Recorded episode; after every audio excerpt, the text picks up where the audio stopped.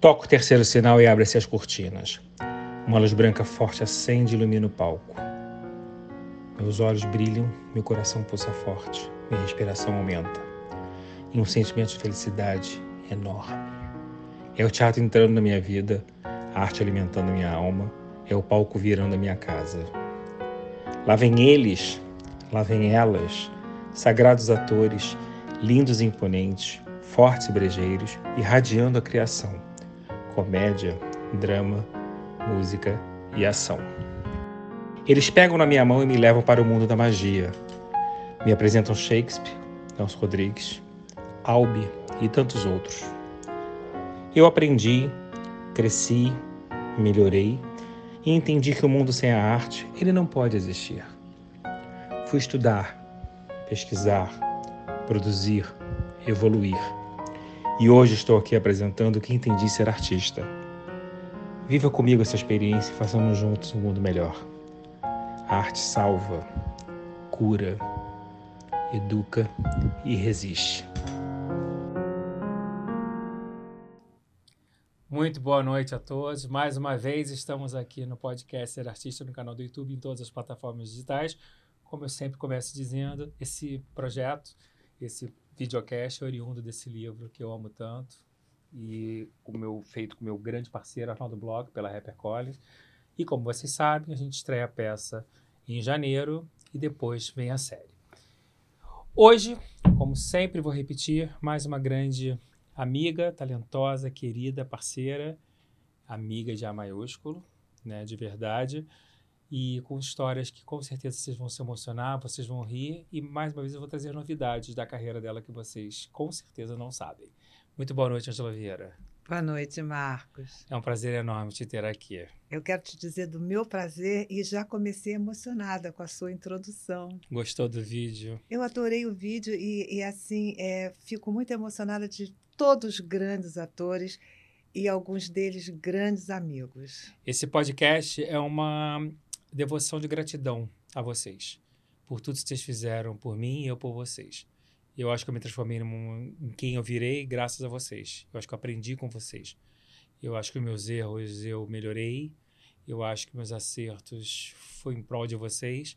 E eu acho que eu cresci internamente porque a arte não me só me transformou, mas como a convivência com vocês.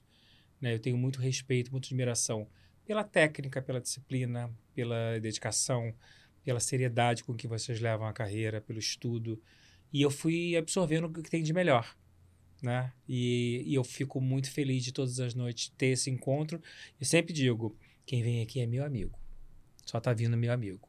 Eu quero deixar um dos maiores legados do teatro brasileiro, das pessoas que eu realmente acredito que fazem a diferença. E você é uma delas. Eu te agradeço profundamente e quero deixar registrado uma coisa que me emociona muito em você, que é o seu amor pelos seus profissionais, pelo amor pelo teatro, amor pela profissão. É, isso banha a gente. Que bom. Sabe? Então, é, essa troca é uma troca muito sincera, muito verdadeira. Saudável, né? Saudável. Saudável. Bom, eu vou começar falando uma coisa que sempre falaram para você algumas pessoas, e eu na intimidade sempre falei muito, e eu quero saber hoje, talvez o público, algumas pessoas já perceberam isso, outras não, por isso que eu sempre falo que a gente faz revelações aqui, que é como você lembra Marília Pera. Você se sente parecida com Marília Pera? Não, e é uma coisa. Você foi a pessoa que falou isso para mim com uma certa frequência, né? Mas é, a Marília Pera, ela entrou na minha vida, eu devia ter uns 10, 11 anos, porque nós fazíamos aula, quer dizer, não fazia aula junto com ela, mas nós éramos alunas do mesmo professor de balé. Marília, se não me engano, é oito ou nove anos mais velha do que eu, né? Então eu E você cresci... já fez as aula com a Marília antes de entrar no municipal? Já fiz o quê? Fazia aula com a Marília antes de entrar no muito municipal? antes. Não sabia. Muito antes, com um professor chamado Johnny Franklin. Olha. A Sandra Pera, que é mais ou menos da minha idade, Sua Sandra é mais nova amiga. do que eu, minha grande, tô te falando, amiga dessa época. Eu tinha nove anos, a Sandra Não tinha sabia seis. disso, Ângela. Que legal. Nós éramos alunas e a Marília já era mais velha um pouquinho. E eu já era fascinada por ela, porque entre uma aula e outra tinha um intervalo e a Marília contava coisas, eu ficava assim. Porque ela já era aquela Já era aquela, aquela potência, né? coisa, aquela potência, aquela estrela, aquele talento. Mas você me lembra o tom de voz. Você tem uma brincadeira que você fala assim, ô garoto. Marília falava muito, né? Ô garoto. Lembra demais. Como era Eu ser uma bailarina tão grande numa época em que as bailarinas eram tão pequenininhas e ainda são pequenininhas? Bom, era a bailarina da coxa grossa. Olha, é, eu era realmente a mais alta da minha turma. Depois, no corpo de baile, não. Ainda tinham duas bailarinas um pouquinho mais altas que eu. Mas eu sempre fui a última da turma, porque eu cresci muito rápido. Eu cheguei quase a. eu, eu tinha 1,72m, já diminuí. Eu também diminuí 10 Eu centímetros. também. É, eu fui alta para a minha época, né? A, estatura aumentou, tanto do homem quanto da mulher, mas eu era sempre a última da turma. E, e tinha um físico que não era o físico privilegiado do bailarino clássico. Né? Eu sou uma mulher de curvas, sempre fui. Eu tenho descendência italiana, portuguesa, então é a mulher farta, né? Eu sofri. eu Você sofri. gostava do balé clássico? Da Gostava, mas eu era muito melhor na- nas outras matérias, dança espanhola, dança moderna, dança afro, tudo isso eu fiz na Você escola sempre de dança. ama dança, amor dançar, né? Eu lembro de você dançando muito em festas. Ai, adoro. Você ainda dança muito em Eu festa? adoro. Você tem, eu tenho essa imagem Eu na adoro. cabeça de que você entra numa pista de dança Eu e sai adoro, dançando. eu E você ainda continua assim? Eu continuo, eu Que adoro. Eu delícia. posso posso dançar sozinha, acompanhada, eu adoro dançar. E te digo mais, eu tenho certeza, certeza, que se até agora não aconteceu, não vai acontecer mais. A bailarina jamais sairá de mim.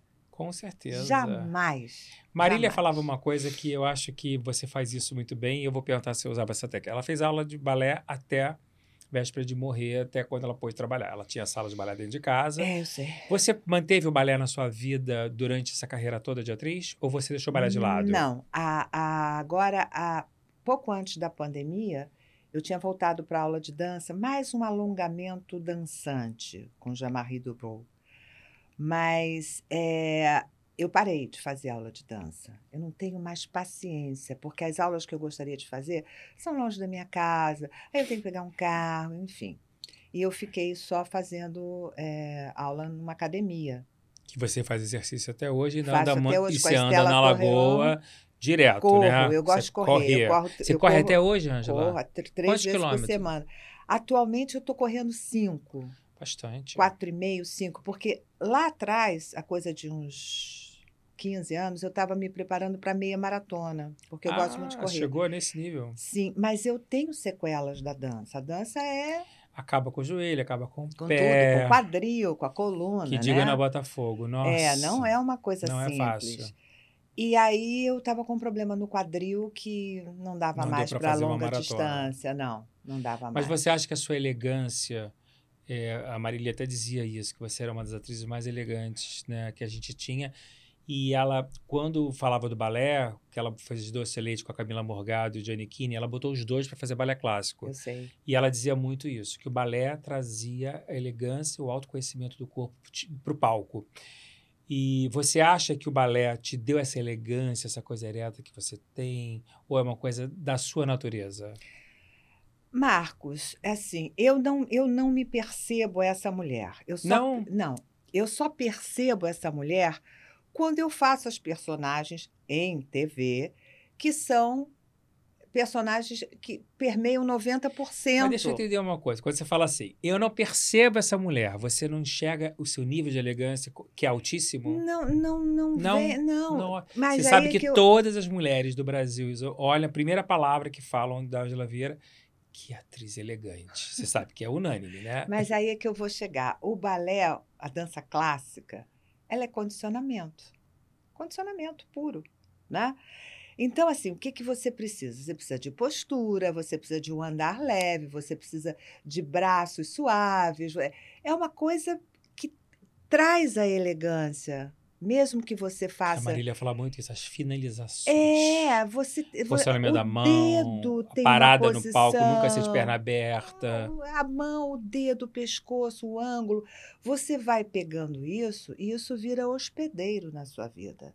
É automático. Se você tem que fazer lá, vai a cabeça, vai o olho, vai a mão, vai o dedo. Fiz isso há anos a fio.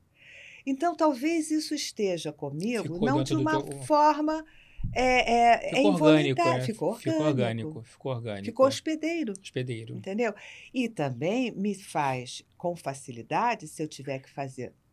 Fiz um espetáculo que você produziu, que eu era totalmente estranha, né? Uma pessoa que andava Nossa, com os pés. Incrível. E aquilo Vamos falar muito sobre isso. sentia isso. Então o movimento vem com o entendimento desse sentimento, acompanha como é que é, é- é essa mulher que é assim, como é que ela anda, como é que ela senta, como é que ela olha, como é que ela pega as O balé te coisas. deu muita disciplina, né? Muita, muita disciplina. Muita, muita. A Eu sua- gosto disso. Muito bom. A sua passagem para atriz foi tudo meio por acaso. Foi. Não foi estratégico, não foi pensado, não foi estudado. E eu queria que você contasse exatamente como foi. Exatamente. exatamente, que eu acho a história ótima. Bom, como o balé sempre esteve em mim, eu achava que eu ia ser bailarina para o resto da minha vida. Eu só fui me dar conta de que o meu físico não era um físico privilegiado, né? Embora não fosse problema, mas não era privilegiado, quando eu entrei no corpo de baile. Que eu comecei a olhar, falei, gente, eu olha o tamanho da minha perna, olha o tamanho do meu quadril. Eu não sei não, vai ser páreo aqui duro, né? Mas eu fiz o corpo de baile e cheguei a ser solista. Agora, nunca tinha pensado na palavra, nunca tinha pensado em teatro. Mas sempre fui uma pessoa muito extrovertida, é, sempre fui muito debochada, é, gostava de imitar as pessoas, sabe? Isso quando era criança? Isso quando eu era criança, adolescente, e no corpo de baile. E no corpo de baile. É, muitas, e muitas vezes eu trabalhei com, com pessoas de fora, coreógrafos, e, eu sempre imitava as pessoas. Gente, não conhecia esse lado as Conheço seu lado bem divertido. A Ângela é muito divertida, viu? Às vezes ela passa uma imagem séria. Não, ela é divertidíssima. Mas eu sei que eu gostava de imitar as pessoas. E os amigos pediam, "Ai, faz fulano, faz Beltrano. Pessoas famosas ou amigos que você imitava? amigos, dali, amigos, entendeu? É, enfim, e, mas eu nunca pensei nisso. É, um dia, uma grande amiga minha, que não tinha nada a ver com o meio, mas tinha 1,80m, nós tínhamos 19 anos, naquela época que a população cresceu, né? Sim. Ela era uma mulher muito alta para a época. E ela disse assim: Olha, tem um programa na TV Globo chamado Planeta dos Homens, cujo diretor é casado com uma amiga sua do Teatro Municipal, que era o Paulo Araújo, casado com Miriam Genofre, que era uma, uma colega do Corpo de Baile. Eu quero ir lá levar meu book. Você vai comigo? Eu falei: Olha, eu não conheço o Paulo, mas posso ir. Mas, quer dizer, não conheço assim, falar oi, Paulo, né? Ia pe- pegar a Miriam em espetáculos, enfim. Quando eu saí, o Paulo falou para mim assim: vem cá, você não quer fazer um, um- um quadro comigo segunda-feira? O programa gravava só as segundas. É uma bailarina oriental e eu não uso balé da casa, porque não tinha balé com frequência no Planeta dos Homens. O balé da casa era para Sandra Breia, é, enfim, aquela- aqueles musicais que eram lindos, por sinal. Lindos, lindos. Aí eu falei, ah, eu venho. Fiz a bailarina lá oriental, num quadro com Martim Francisco e Agildo Ribeiro, que era aquele Perguntar Não Sim, Ofende. Sucesso esse quadro. Sucesso. Quando eu estava saindo, a produtora do, do programa dos Anjos falou assim: Olha, o Paulo pediu para te entregar esse script. Eu falei: Tá errado, não é para mim, não. Ela falou: Não, é para você. É para você fazer um quadro semana que vem é, com Cécio e o Nuno. Eu falei: Menina, eu não sou atriz, eu sou bailarina. Ele mandou te perguntar isso. Aí eu fui lá falar com ele. Falei: Paulo, eu não, não, não sou atriz. Ele falou: Mas não quer experimentar? Eu falei: Quero. E você tinha consciência na época que, os, que o Cécio e o Nuno já eram dois nomes. Claro, claro. Isso às vezes assusta, né? Nossa, claro que eu tinha. E assim eu fui. Fiz o quadro. E, aliás, abrindo um pequeno parênteses, Cécio foi meu grande amigo. E era um ótimo diretor Um também. grande amigo que me orientou muitas leituras. Mas ele, ele foi um, um- E uma época, né, Ângela, que não tinha preparador de elenco, que não, tinha Não, cuidado nenhum com o elenco de interpretação. Era, era Não, né, era cada o um por si, diretor né? que ali fazia, Fazia- na hora. É, não tinha isso E não. em seguida, você já tira o DRT depois. Leina Cresp, que era uma nossa atriz do programa, amiga. quando veio a lei, eu estava trabalhando há uns seis, sete meses no programa, aí eu comecei a fazer o programa. o Quadro aqui, Direto. quadro ali, direto. Ela falou, olha aqui, minha gente, se não tirar o DRT, daqui a pouco ninguém trabalha mais. Então, isto é fundamental na carreira de vocês. Então, todos nós daquela época devemos a Leina, fomos todos bonitinhos. Meu DRT tem três dígitos. As primeiríssimas. Primeiríssimas. E foi assim. E aí, no ano seguinte que eu entrei para o Planeta dos Homens, eu fui substituir a Sandra Breia no espetáculo. é, que era um espetáculo dirigido pelo Jô do Milor Fernandes. A história é uma história. Eu vi, com- acho que a Françoise fazendo. É, a Françoise fez bem depois. Fez, inclusive, depois. com o Paulo. Com o Paulo, É. exatamente. Eu fiz com os Paulo irmãos Casarré. e o Gracindinha. Foi minha estreia em teatro. E eu vi recentemente uma montagem de um ator de escritório jovem, do Bruno Suzano, três atores jovens. Eu também vi. Gosto muito desse texto. No Sesc Tijuca. No Sesc Tijuca, É, exatamente. é. Era maravilhoso. A tua estreia foi aí do teatro, foi a primeira A minha peça. estreia já foi numa turnê, amor. Uma turnê de sete meses. Você se apaixonou, então, pela arte de interpretação imediatamente. Imediatamente. Eu acho que eu, eu, eu gostaria muito de fazer aquilo e como estava atrelada ao fato de ser bailarina profissional, achava que aquela carreira seria a minha até o fim. Você, fa... você é um exemplo do que a Rosa Maria Murtim fala muito. A gente discutiu muito aqui, essa questão da RT. Né? Mas eu hoje discuto a questão da RT por ser um agente, né, um dos pioneiros do Brasil, mas assim, que eu sou a favor da regulamentação da profissão. Eu acho que todo mundo que tem que trabalhar é, na, numa, que vai trabalhar numa determinada área tem que ter formação para tirar aquele DRT, assim como o médico não pode ser médico se não tiver o DRT. Claro. Mas a Rosinha fez uma, uma, uma observação até nos mandamentos, quando eu coloquei que ela, ela é pertinente, é um pouco, você é um exemplo disso. O talento e a vocação pode permitir você ser um artista, sim, que você apresentou. Você tinha talento e tinha vocação. Claro que na medida que tem uma lei, que tem uma regulamentação, não pode ser a regra, a regra tem que ser cumprida. É lógico. Não basta ter talento e vocação. Mas é, eu quero usar isso como um exemplo de que é muito isso, sim. O artista, quando tem talento e vocação, ele pode seguir. Só que ele só tem que respeitar a lei. É. Né? E você foi um exemplo disso. É. Todos os programas de humor que você fez, que foram muitos né, naquela época, você chegou a fazer o, o Jô, o do Gordo, não fez? Eu fiz, sempre fui atriz do, do Planeta, que durou dois anos depois que eu entrei, e depois abriu para Vivo Gordo, Gordo. e um outro programa do Agil. Eu fui Agil. para o Vivo Gordo. Eu adorava essa época, Eu onde também. tinha humor, música. O humor era muito livre, claro que hoje as regras são outras, a gente tem que ter um respeito, sim, não pode fazer piada com qualquer coisa. Mas tinha uma coisa, eu achava que na época tinha uma coisa até meio naive, uma coisa meio ingênua, que não era uma crítica, era, tinha uma coisa de aleg- uma alegria de, do programa da casa. Você acha que ainda temos espaço, do jeito que o humor hoje está com as devidas limitações, mas nós temos espaço para algum tipo de programa com aquela alegria, misturando os números musicais com, com a beleza das pessoas, com aquela alegria, ou não? Isso é uma coisa que ficou no passado e não tem mais espaço para aquele humor. Eu não posso te responder com propriedade se tem espaço, porque isso talvez tivesse sido, é, tenha que se fazer uma pesquisa de mercado, né? Mas eu acho que programa, os programas assim são muito sedutores. Por Também exemplo, o, o, o, o, o Vivo Gordo era um programa machista, né? Sim. com humor machista. E eu sempre ficava falando com os autores assim, gente, lá vem a feminista. Eu falei, não, eu Já tinha quero... essa consciência na época? Eu, eu, pelo menos, tinha. Mas por- discutia isso nos bastidores ou não? Falávamos Falava. abertamente sobre isso. Quer dizer, as mulheres todas eram mulheres com roupas Muito é, sensuais, sensuais, mulher era muito objeto. etc. É, a, a piada era A do piada homem. era a do única homem. cabeça do elenco para fechar a piada feminina era a Berta Loran. Quer dizer, não, não tinha um espaço para você ser o cabeça do quadro. Era um espaço homens, né? dos homens. E aí eles falavam, é feminista. Eu falei, não, gente, eu só quero que vocês tenham uma visão feminina também do programa, sabe? É, a, a- mulher também pode fazer humor. Ela não precisa ser a escada para finalizar com uma piada é, feita por um ator, finalizar um ator. Não. A gente tem. Por que não bota os atores de. É bonito ver corpo bonito, não é? Pode Bota ser atores de sunga. sunga. Eu falava isso. Aí o Wilton falava, ah, chegou a feminista. Mas tudo numa boa. E era Claro. assim.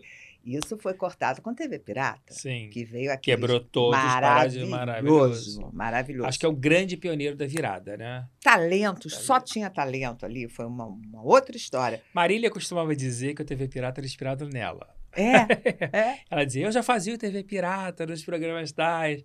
Porque a Marília era muito irreverente através do humor. Total. né? Total. Ela fez total. personagens icônicos com a irreverência absoluta. E era uma pessoa muito debochada. Completamente. O Ela próprio tinha uma visão maravilhosa. o Miguel falou uma coisa outro dia, fala Bela, que eu amo de paixão, e eu sei que é seu amigo. Ele falou. Marcos, o Pé na Cova hoje não poderia existir. É verdade. E o Pé na Cova era genial. Era lindo aquele É. final, os finais, dos, aquilo era brilhante. O, o, o- Miguel teve uma inspiração e a Marília estava Genialmente, né? Brilhante. brilhante. Muito difícil fazer aquilo, né, Ângela? Muito difícil. Muito difícil chegar perto da Marília, Muito difícil. do talento da Marília. Nós estamos falando da maior atriz do Brasil. Eu acho. E uma das maiores do mundo. Eu acho. Eu tenho grandes atrizes que eu sou assim, que eu sou completamente apaixonada. Nós, aliás, eu acho que o ator brasileiro é um ator de um talento assim por excelência. Principalmente as mulheres que nós temos em quantidade, Nossa. né? É, é o país dos Agora, talentos. A Marília, eu, eu vi Bibi, eu, eu, eu, vi Bibi aos 10 anos de idade, foi quando eu falei para minha mãe, eu quero fazer isso, Ah, que linda. fazendo My Fair Lady. E, aliás, Com Paulo Outram, com Paulo Tran, um parêntese muito pequeno, eu e Caruso, Marcos Caruso, temos a mesma idade. Ele, em São Paulo, falou a mesma coisa vendo Paulo Tran. que barato. Eu quero fazer isso. Nós somos grandes amigos. Hoje a gente se emociona até quando a gente lembra disso. Mas é, eu acho que Marília não tem, não tem comparação. Por isso que eu bato tanto nessa tecla da referência do gigante, que eu, tem. você o gigante. Vocês são a referência para uma juventude, vocês são um exemplo para uma sociedade, vocês são o legado da, da carreira, da, da arte, e vocês são o orgulho da nação. Que a gente perdeu até um pouco isso nos últimos quatro anos, mas vocês sempre foram o orgulho da nação. É, né? O Brasil sempre foi apaixonado pelos grandes atores. é, A prova disso é que elas lotavam teatro no Brasil inteiro inteiro. sem precisar estar fazendo uma novela. Sim. Elas todas fidelizaram Porque um público. também teve uma- um momento em que o público prestigiava muito o teatro. E agora, graças a Deus, está tudo voltando a lotar. Né? Nós estamos de novo recuperando. É, recuperando o público e assim, nós nunca perdemos a nossa dignidade, embora Exatamente. tenham feito muita força para que isso fosse acontecesse. Jogar a acontecesse, sociedade contra né? a gente por É, todos os lados. nós somos assim, é, eu, eu, eu tenho muita pena de um país que não louva seus artistas. Muita pena, esse país está doente, Você que viveu a ditadura tão de perto, muito. né, e sofreu muito com isso, e todos os grandes atores da época sofreram muito. E comparando a da era Bolsonaro que nós vivemos nos últimos quatro anos, que eu considero, dentro dos meus 54 anos, a pior época da minha vida a nível de, de política, né? Mesmo eu sempre disse que eu não sou PT, mas é, não vi nada pior que o governo Bolsonaro, e vou, claro que eu votei no Lula, obviamente, né? E estou, inclusive, muito a favor do governo atual, é, mas eu não, nunca vi nada igual. Você, fazendo uma comparação entre o que você viveu na ditadura tão de perto e essa- essa- o negacionismo e tudo que a gente viveu na, dos quatro anos de Bolsonaro, tem muita gente fala que o governo Bolsonaro foi infinitamente pior que a ditadura e muita gente não entende. Eu tenho essa sensação em vários aspectos. Você também tem essa sensação? Tenho, tenho. Eu acho que essa época da ditadura foi uma, uma coisa horrorosa, horrorosa na vida da- das famílias, da- dos presos que desapareciam, é, das torturas que todos eles sofreram. Eu fui muito a, a- é, a auditorias de pessoas que estavam presas. Era uma coisa assim, eu não tenho palavras, porque não tem uma palavra que descreva o horror que foi aquilo. E acho que, depois de tudo o que aconteceu, nós não tivemos uma retratação como a Argentina teve, Uhum, que puniu e prendeu uhum. todos os torturadores. Nós não tivemos isso. Nós tivemos, ao contrário, num plenário, um homem que chegou a ser presidente e louvava a ditadura. um dos maiores torturadores, que foi Ah. o Bril- Brilhante Ustra, E foi aplaudido, isso é muito sério. Muito sério. Inconcebível. Isso é muito sério. Inconcebível. Então, nós ficamos muito doentes, muito doentes. Conseguimos que isso é, fosse afastado, mas não ainda conseguimos que Eliminar. isso fosse eliminado. Com e eu certeza. tenho muita preocupação. Eu li um, um- um artigo de uma, uma jornalista que eu adoro, que é a Eliane Brum, Maravilhosa. maravilhosa, e ela falava uma coisa muito simples, mas muito séria.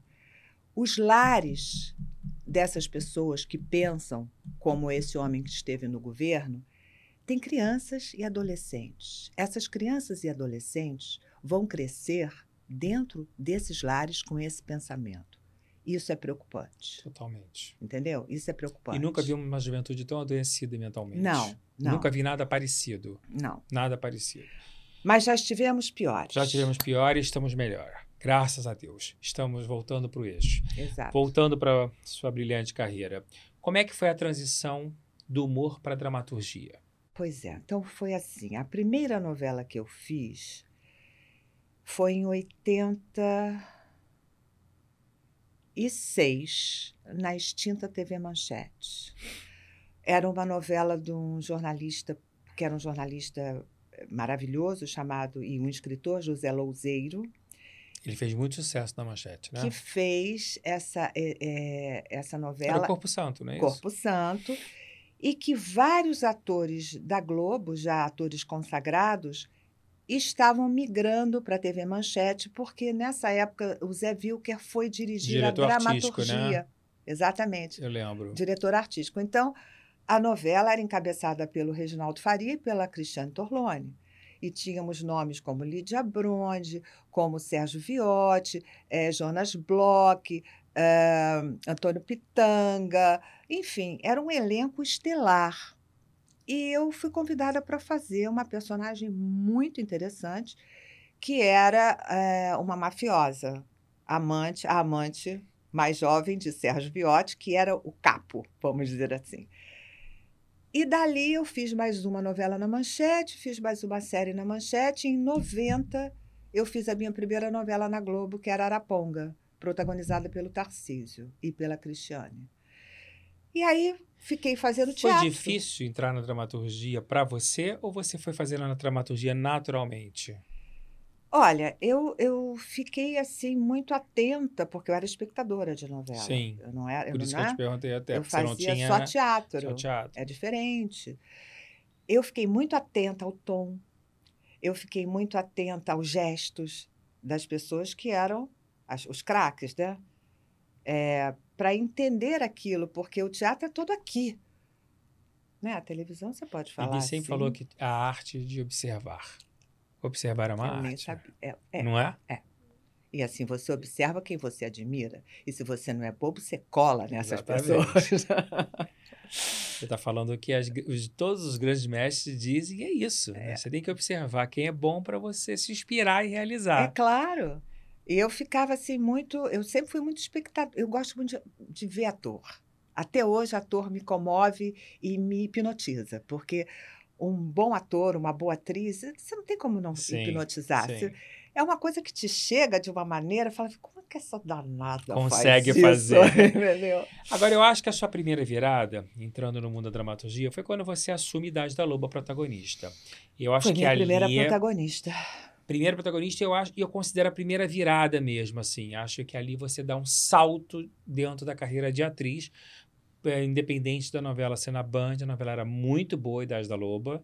Né? Acho que era. Shetman como Jaime, Monjardim. Era o Jaime e o Chetman, exatamente. Você e Beth Faria protagonizando. É, né? do, já do Alcione Araújo. já num nosso trabalho, querido. nosso querido, um grande autor de teatro e televisão, um trabalho de composição bom ali, que foi uma novela muito bem realizada, né? Uma pena que a Bandeirantes depois não engrenou o processo, É. né? Quando você se coloca no lugar da, da protagonista, é muito difícil protagonizar uma novela, Ângela? Marcos, você sabe que eu estava tão nervosa, Ficou? muito. Eu, quando eu vi o, o, o que era, eu falei, gente, eu vou protagonizar uma novela junto com a Beth Faria. Que a Beth é Que uma. já era um ícone, né? É ainda. Ainda, total, Né? com certeza. Tremenda de uma atriz, Foi bailarina também, né? O Brasil inteiro conhece. Conhece. E eu falei, meu Deus do céu. Porque era a história de duas mulheres, né? Pau a pau. Sim. Era bem dividida a novela, né? Bem dividida. Eram vocês dois encabeçando, uma É, novela bem é. dividida. Paulo Goulart. Paulo Goulart. Paulo Goulart Beth me Goulart também, né? muita- Beth, era. Beth. Paulo me ensinou muita coisa de técnica, de câmera, porque eu cheguei meio crua, né? Eu tinha feito Araponga, eh, algumas coisas na, na manchete, mas já tinha tempo e- e não tinha o peso da Por isso que eu protagonista. te perguntei, porque a protagonista, ela trabalha de segunda a sábado, É, grava o dia 55, inteiro e no domingo ela não descansa, ela tem que estudar a semana inteira. É e as pessoas não têm lógico. noção do, Não. do estudo da não, protagonista. é- é- não é E aí, mole. né, E fora a responsabilidade de você encabeçar um acaba. elenco, sua vida acaba, Cara, né? você não tem, não tem filho, é uma loucura. Mas foi uma experiência muito bem realizada, não foi? Foi, foi. Eu aprendi hein? muito, muito. A Beth foi uma companheira, Que bom. sabe? E Paulo Goulart foi fundamental. Ele é O encantador. Paulo me dava dicas, ele falou assim: não, olha, não olha para esse olho daqui, não. A câmera tá ali, olha para esse meu olho aqui. Ah, Coisas assim, entendeu? Que eu falava, ah, tem isso também. Tá bom, tá. Então eu chegava com as informações, ensaiava com ele, né? Porque ele fazia o meu marido. E tudo eu, eu, eu queria. Eu falei, não posso esquecer que ele falou isso nesse momento, eu tenho que olhar para lá, não posso esquecer que ele falou: olha o tom da voz, não deixa ficar aguda. Trabalha esse seu grave aqui, que é muito mais interessante para a cena.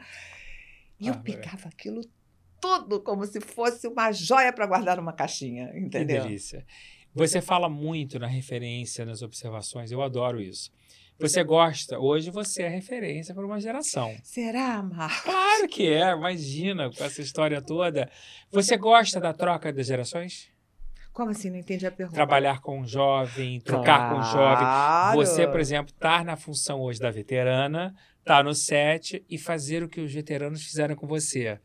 Faz assim, faz assado. Isso é uma coisa que te encanta? É, eu, eu fico, às vezes, com um pouco de pudor, porque a pessoa pode não gostar. Então, se eu tiver que dar. Só se for uma coisa muito gritante, eu fico muito é, com muita parcimônia para não chegar na pessoa de uma forma invasiva. Sim, entendeu? Sim. Quando eu sinto que tal, quando é necessário falar alguma coisa, até da própria cena, quando eu sinto que a pessoa está receptiva, aí eu falo com muita delicadeza para a pessoa não se sentir realmente é, invadida. Mas essa relação entre as gerações é uma coisa que te encanta. Me encanta, me encanta, até hoje me encanta, de verdade.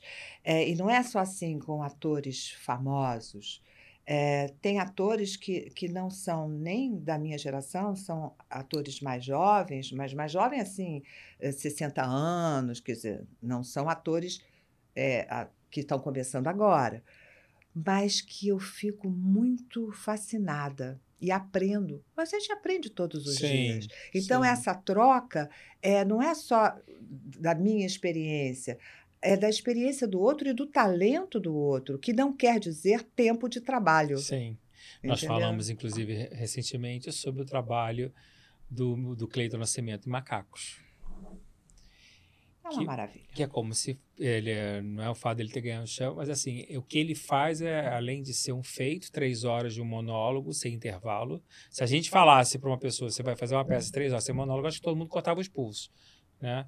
E a gente não sente passar e, e ele faz exatamente a função do teatro, né? Com uma maturidade absoluta e conhecimento, faz a gente refletir É. totalmente na nosso É. racismo estrutural, na nossa origem, de onde a gente veio, e a gente fica com aquilo na cabeça e fica pensando o tempo todo, e é incrível, e é um garoto jovem, ele deve ter 30 e poucos anos, mas tem é uma e uma força. força absurda. E ele está fazendo esse espetáculo há muitos anos, né? Acho que são sete, cinco, anos, sete anos. Sete anos.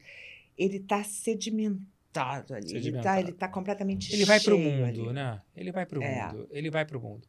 Você teve um reconhecimento na carreira, né, como protagonista, um pouco mais tardio dentro da, da trajetória normal de matriz, né? As protagonistas hoje, Essa, elas, desculpa, essa primeira protagonista eu já tinha 43. anos. 43. E eu uso você muito como case para as pessoas, que não tem uma regra, né? Que às vezes a pessoa vai chegando ali perto do 40, ela não aconteceu, já vai batendo um alto grau de frustração. Eu acho que você, Totia, Eliane Jardine, todas fizeram sucesso mais tarde. O que eu quero te perguntar com isso? Você, quando protagonizou, você já estava num grau de angústia da profissão? Tipo assim, será que a minha carreira vai vingar no sentido de, dessa divisão de água que houve? Ou você também foi uma surpresa e você estava atuando sem essa preocupação de ser a protagonista, de estrelar uma produção? Como é que isso estava na tua cabeça na época? Eu nunca tive a ansiedade do protagonismo. Nunca. Eu sempre tenho a ansiedade da boa personagem. Ótimo. Entendeu? Porque, assim, é, o ser protagonista é, na grande maioria das vezes, consequência Sim. do seu trabalho, às vezes até sorte que você está no lugar certo, na hora certa, Sim. né? Às vezes até assim, um, um, um profissional não pode fazer, não era você. E aí você entra. Aí você entra porque o profissional não pôde e você está ali disponível e tem o, o, o perfil da personagem. Mas o que me interessa, não importa o tamanho, eu estou te falando isso do fundo do meu coração. Me interessa a qualidade da personagem, onde eu possa brincar, onde eu possa me virar do avesso, onde eu possa estudar, onde eu possa me surpreender até. Ótimo. Entendeu? É isso. Marília ganhou todos os prêmios do mundo com Pichote. Era uma cena de 15 minutos, era só essa cena no filme. Você vê que a gente vira e mexe, mexe Fala- e vira. A gente fala da Marília. Sim. Porque era uma- um fenômeno, É, entendeu? E, e e olhando para você também, eu, eu sempre, quando eu olho para você, eu tenho a Marília na minha cabeça. Então, a gente vai falar muito dela aqui, de repente ela tá até e o por que aqui, a foi gente ter não que bater no rosto de Marília Pera? O que foi ter que dar um E bateu de na cara verdade? bater? Não. Eu falava, meu Marília era frágil, era Eu delicada. Sei, e eu odiava sei. a violência. É, eu sei disso, que a gente fazia rival, né? Eu falei, ai meu Deus. E ela e bati na. Foi uma surra antológica também É. Regina Duarte, que eu também fiquei muito nervosa, porque você pode machucar o colega sem querer, Claro. entendeu? Claro. E você não pode meio que ficar no meio do caminho, porque senão a cena não fica Não verdadeira. flui, claro. Eu fiquei com muita dor no ombro na cena com a. com Muita a- tensão que dá também, né? Nossa Senhora. Muita atenção. Quando você volta para Globo, logo depois, você vai ter um momento que você vai protagonizar uma novela Meu Bem Querer. Sim. Eu até já conversei com uma atriz aqui que ela falou uma história muito parecida. Ela protagonizou uma novela, sério, Cristiana Oliveira, ela contou isso aqui, protagonizou na novela da Manchete, um sucesso estrondoso, Estrondoso. Pantanal, É. porém, ela levou numa boa, porque não tinha talvez essa consciência do protagonista total. A primeira protagonista dela na Globo já foi completamente diferente. Pressão, psicológico, o, a atmosfera, a cobrança com ela mesma. Para você, você continuou com essa tranquilidade de uma certa maneira, ou a sua pressão e a sua cobrança por você estar na Globo, protagonizando uma novela, triplicou? Não senti isso. Na verdade, é, eu, eu e Zé Maia éramos os protagonistas maduros. E tinha um casal jovem, Que né? tinha o casal jovem, que era Murilo Benício e Alessandra Negrini. Aliás, era um quarteto. Era, acho que Flávia Alessandra e. Tinha Flávia Alessandra. E me lembro qual era o outro ator. E tinha o marido dela que eu não me lembro na época. Não me lembro. Eu sei que eu e Zé éramos. perdão. Éramos os, os protagonistas mais velhos. Eu não encarei como uma protagonista. Não? Não. Eu encarei como uma boa personagem. De novo o pensamento. De um... E a personagem era uma delícia. Essa novela foi do Ricardo Linhares. Com Que gosta muito de você. E eu dele, ele sabe disso. Porque nós fomos do Planeta dos Homens. Ele foi do Planeta dos Homens. Ele era redator. Não sabia. Ele- tu- agora, um beijo, é, não sei se era. é, Ah, muitos beijos para Ricardo. Onde é a minha câmera? Não. Aqui. Aqui. Essa câmera é essa. Muitos beijos, Ricardo. Beijos de, ó, de antigamente. O, o- Ricardo eh, foi responsável por um dos bordões da Bia Nunes com Ailton Faria, se não me engano, que é um, um ator que não é mais ator. Mas ele escrevia um bordão para a Bia. Gente, Era um, autor, saber. era um autor jovem, né? E eu fiquei muito encantada com a personagem. vocês trazem um carinho de muitos anos. Porque Ricardo depois foi escrever com o Gilberto e você acabou fazendo muitas novelas do Gilberto. Não, Você fez Insensato, eu fiz uma par... Insensato Paraíso, uma participação. uma participação. E Paraíso, uma participação. Foram duas? Foram duas. Ah, eu tinha a sensação que tinham três. É, Paraíso, eu e, e, e Paulo Betti fizemos um par. É, por uma circunstância, passávamos um, um período da novela curto. E Insensato Insensato. Coração também. A minha personagem entrava para. Mas foram boas personagens. Foram bons personagens personagens. Eu Muito, com foram momentos de Tarcisão, com quem eu fiz a primeira É, novela na Globo, que era Araponga. Né? Quer dizer, contracenar com Tarcísio. Quando eu cheguei para fazer Araponga, estava verde. Eu falei, meu Deus do céu, essa mulher Tarcísio mesmo. Ficar aquela, né? Muita responsa, Muita né? resposta. Porque a vida inteira a gente cresce vendo essas pessoas. É, e, Eu- e a, a, a novela Ava Maria, até hoje as pessoas no, no, no Insta falam o bordão que era Eta Lelê. Até hoje as pessoas falam, ah, Eta Lelê. E eu ia falar do bordão. Você que botou o texto estava no texto? O Eta Lelê é do É, Ricardo. É, do Ricardo. Alguns outros eu botei. Você costuma colocar alguma coisa? Quando deixam. Quando de- Você gosta? Eu gosto. Por exemplo, a, a, Gisela, do Senhora do Destino, que tinha aquele que situação, que era aquela mulher ento- entojada, aquilo. Eu amava Era aquela meu. personagem. E aí o Agnaldo absorveu numa boa, porque eu estava ensaiando um espetáculo e eu, Estela Maria Rodrigues, e com, ela, com Otton Bastos. No momento, nós falamos juntas, assim, no ensaio, olhando uma para outra. Que situação! E a gente virava assim. E aí aquilo ficou uma brincadeira de bastidor. E você levou pro, pro... Saiu sem querer numa cena. Aí eu falei, hum, Que dá para botar isso aqui. Que delícia. E virou um bordão. Muito, muito bom. Você é daquelas que lê o capítulo inteiro, a novela Sou. Você não lê só cenas? Não, eu leio, eu leio porque eu quero saber o, o todo, o que, que Eu acontece. sempre falo isso. O ator tem que saber o que, qual é a uma obra. coisa estanque, às vezes eu posso dar uma intenção melhor ou pior se eu não souber o que está acontecendo ali no entorno, entendeu? Eu amo o seu trabalho Terra Nostra. Terra Nostra. também Eu acho que é um, é um marco da sua carreira. Você tem eh, a sensação que foi a personagem. Eu tenho a sensação que foi a personagem que eu mais icônica da sua vida. É a minha sensação. Porque eu, eh, você tem essa sensação ou você coloca ela no hall de importância junto com outras? Claro que você fez muita coisa boa, porque acho que Terra Nostra apresentou, talvez para mim, o seu lado dramático. Um lado mais pesado, uma- um lado. Eu não tinha aquela Ângela Vieira na minha mente ainda né? E acho que o Brasil conheceu o seu outro lado porque você tem aquela famosa, ta- o famoso talento. Você vai pro drama e vai pra comédia. Ela era dura, aquela mulher. Era muito dura, Dura. né? Era uma grande vilã, né? Uma Dura. grande vilã. É. Você tem essa preferência pelas vilãs ou pela comédia ou qualquer coisa? Você vai de novo. O importante é ser bom.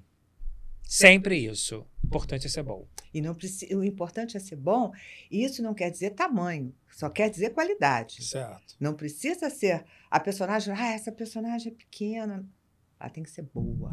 Agora, todo mundo adora ver você fazer mulher rica. É, pois é. E você vive me dizendo: eu quero fazer uma mulher completamente diferente, uma mulher de uma comunidade, uma mulher do É, povo, né? Você ainda pensa nessa desconstrução? Claro. Você, você Olha- comenta isso com as pessoas ou não? Você comenta só comigo e com poucas Não, pessoas? eu, é assim, porque o público sempre é, é, fala, ah, você não pode fazer uma mulher pobre. E eu costumo dizer que é o seguinte: o ator é o que o personagem for. É isso. Ponto. Porque senão não é ator. Né? O ator tem que ser camaleônico. É o que o personagem for. Se Muito for um bom. personagem mudo, que fica só com o olho, ele vai. Vamos estudar quantos olhares eu vou ter para poder fazer essa personagem que só mexe o olho. É o que a gente é o que o personagem for. E eu, eu adorei né? você falar isso sobre o personagem do olho, porque a Irene, quando foi fazer uma novela, ela teve uma preparação com o Eduardo Milevitz. Sim, eu também trabalhei com ele. Você trabalhou com Acho ele? que foi na mesma novela. Foi a mesma novela? Foi. E a Irene, quando acabou o processo de preparação com o Milevitz, me ligou à noite para dizer que tinha sido uma experiência ótima. Falei assim, Marcos, o Milevitz hoje me, me deu uma, uma instrução muito interessante para eu fazer a cena interpretando com o olho. Eu achei aquilo tão curioso. Aí, a gigante Irene Ravaz, com 72 na época, 70, feliz da vida, como se fosse uma menina se reciclando e aprendendo e respeitando um profissional, eu acho isso o máximo, né? Você se permitir se renovar e se permitir conhecer novas técnicas o tempo inteiro. Você Claro. gosta desse processo de preparação da personagem muito? Muito. Você se permite a Muito. experimentar coisas novas? com- Muito. E eu tenho uma preparadora com quem eu trabalhei é, nas novelas em que eu trabalhei, assim, que é uma, uma, uma preparadora maravilhosa, que é a Maria Beta Pérez. Maravilhosa. Maravilhosa. Eu, sim, e eu tenho o maior respeito é, pelo profissional que está trabalhando comigo. Ele está numa função para me ajudar. Eu não posso não querer ser ajudada. Eu não posso achar que eu sei tudo. Ele está de fora, ele é treinado para isso. A profissão dela é essa. Então, certamente, ela vai ter coisas para me dar, para me investigar, para me mexer, para me revirar. E eu fico completamente disponível para isso.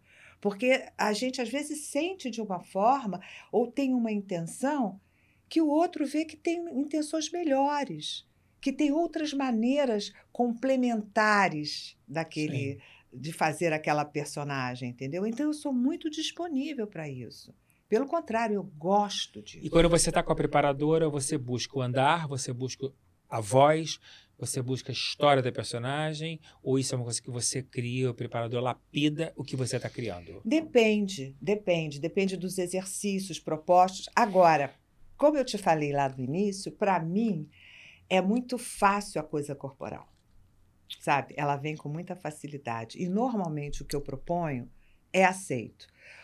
Porque eu faço do meu corpo o que eu quero. É seu instrumento de trabalho, né? É, e foi muito lapidado, muito trabalhado, entendeu?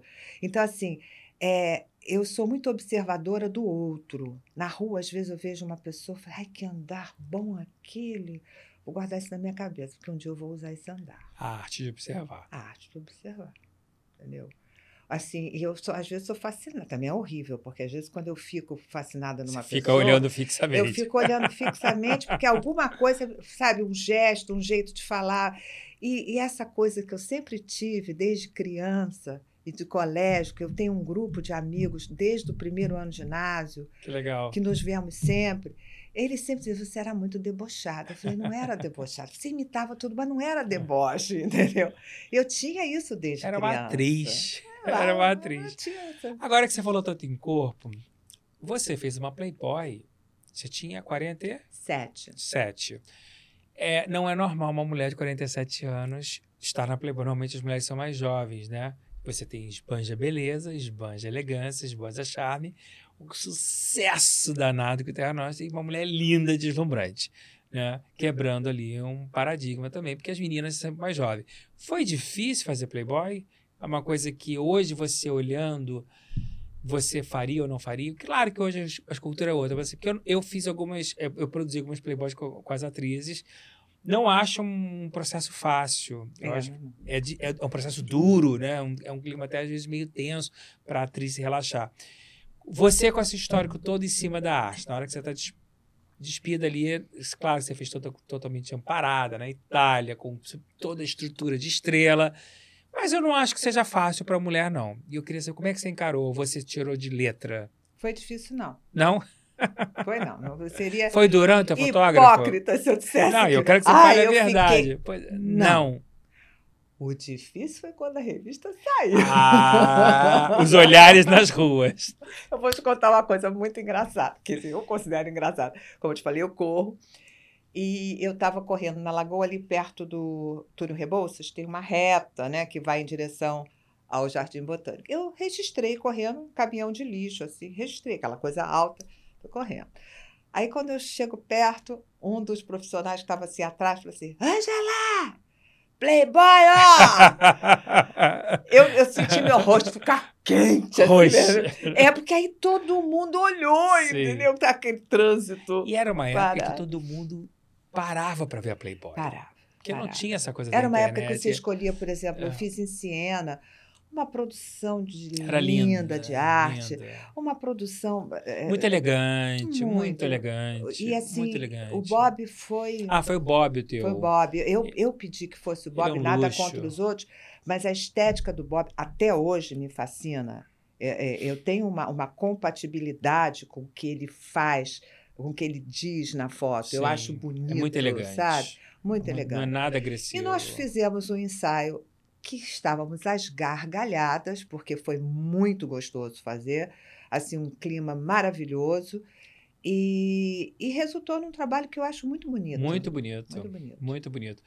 Ângela, você fez grandes novelas, a gente já falou do Gilberto, Aguinaldo, uma, par, várias parcerias com ele e outras novelas mais. Eu acho que você viveu uma época de ouro que foi mudando, foi mudando, as É. novelas foram ficando cada vez mais joviais. É, é. né? Eu considero que a gente está vivendo um etarismo no audiovisual. Né? Você não tem mais um, um número de grandes atores em quantidade nas novelas. Né? Você tem essa mesma sensação ou você acha que faz parte do tempo, o tempo é assim mesmo, vai- o pensamento vai mudando? Ou você acha que aquele espaço que a gente tinha tão bem construído, tão consolidado, que o brasileiro tinha aquela cumplicidade, ele se perdeu e ele merece voltar? Marcos, é, você falou um- uma parte da minha resposta. O tempo é outro. É, as mudanças, eu acho que elas são mais velozes. O mundo ficou muito rápido. Muito. muito rápido, sabe? Quando você está registrando uma coisa, já vem a outra. Então, eu acho que é a era que a gente está vivendo. Eu, eu tenho, assim, claro, saudade de uma época, mas eu também procuro não ficar saudosista. Você não é saudosista, né? Ou é? Não, eu, eu tenho uma tendênciazinha, mas eu luto contra isso, porque assim, não adianta você brigar com o inevitável. Sim. Você sai perdendo, né? Tem que se adaptar ao mundo É, moderno. eu quero ser feliz, eu quero ser alegre, eu não quero é, ser uma pessoa nostálgica, eu quero ter a boa saudade, Uhum. sabe? Como eu tenho de épocas. E orgulho do que fez, E né? orgulho do que eu fiz, e orgulho com, de- com quem eu trabalhei, as oportunidades que eu tive de estar com pessoas fantásticas que me ensinaram muito, com quem eu aprendi bastante. E assim, então eu não tenho isso, eu acho que isso não, não acrescenta a felicidade. Uhum. A felicidade. Perfeito. Perfeito. Sabe? Agora, a gente tem que se adequar, perdão, tem que se adequar ao que está vindo. O que está vindo, está vindo assim, ó. Uhum. Está vindo assim e está vindo meio.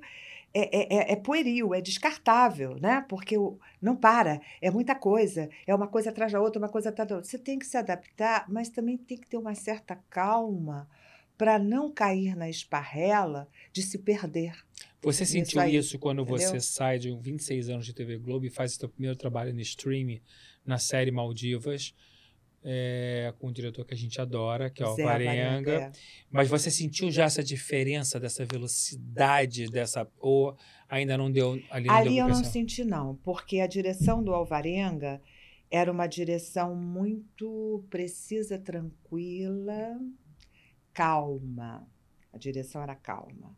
Eu gravei muitas cenas com ele, mas gravei com outros diretores também. Então, o conceito, que era do Zé, era muito calmo. A gente pôde fazer. O que fazem depois na edição é outra, Outra história. história. Porque às vezes você pode destruir um trabalho e às vezes você pode construir Sim. um trabalho que não foi tão legal e numa edição ele passa a ser. Sim. É para o bem e para o mal. E a edição é, É é fundamental. fundamental, né? Ela, ela É finaliza a fundamental. obra, né? Agora, o que eu acho que deve se prezar, e isso eu acho que é respeito, é não modificar a tua criação, não modificar a tua autoria da a personagem. perda do Aquilo é DNA, seu. né?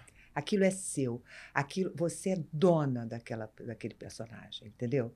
Então, às vezes tem certas edições que, Que te tira. tiram essa autoria. Não, Entendo a personagem é minha, eu estou fazendo assim. Respeite. Perfeito. Ou então, na hora do, do, do- da gravação, fala: não quero isso, não. Joga isso fora. Traz uma outra coisa. Aí você, você cria o que o diretor está sugerindo. Uma vez que ok, que valeu, Tem que estar valendo. tem que estar valendo. Tem que estar valendo. Tem uma grande atriz, ela nem se incomoda que eu fale o nome dela, mas eu não, não vou falar porque eu vou deixar para falar o nome dela com esse assunto com ela também. Mas eu vou pegar o case dela para usar para você. A grande atriz, nossa amiga, um dia a gente recebeu um convite e a personagem era uma, uma mulher do interior, quase uma mulher eh, bem simplória, e ela falou assim: Marcos, eu não sei fazer essa mulher. Eu tomei um susto. Falei, mas você é gigante, você faz qualquer mulher tinha sotaque muito carregado. Falei, Mas ela falou: Eu não sei fazer. Eu não sei fazer essa coisa. Já aconteceu isso com você? De você receber um convite, uma personagem, você olhar e falar assim: Ih, isso eu não sei fazer? Já, Já. já. Mas aí eu queria tanto fazer, Que você foi eu lá falei, e eu fez. vou aprender. você não tem medo de uma personagem que seja muito o seu oposto? Eu tenho sempre medo, Marcos. Tem sempre? Sempre. Sempre eu tenho medo. Imagina. É, é, Você vai fazer. ó, que- Quem é essa pessoa, Jesus? Como é que eu vou fazer essa pessoa? Tudo bem que você vem com dados do autor, né? E é bom quando você pode.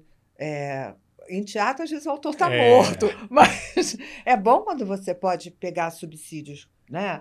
Por exemplo, eu fiz um, aquele espetáculo, volto a falar, O Matador de Santas. O Jô, que é aquele autor Genial, maravilhoso, Jubilac. o Jô, tá- é, o Jô ia lá nos ensaios, que a gente ensaiava na casa do Essa Guilherme troca com o autor é fundamental. Era fundamental. Fundamental. Então, é, é, o medo é não ter é, subsídios para fazer.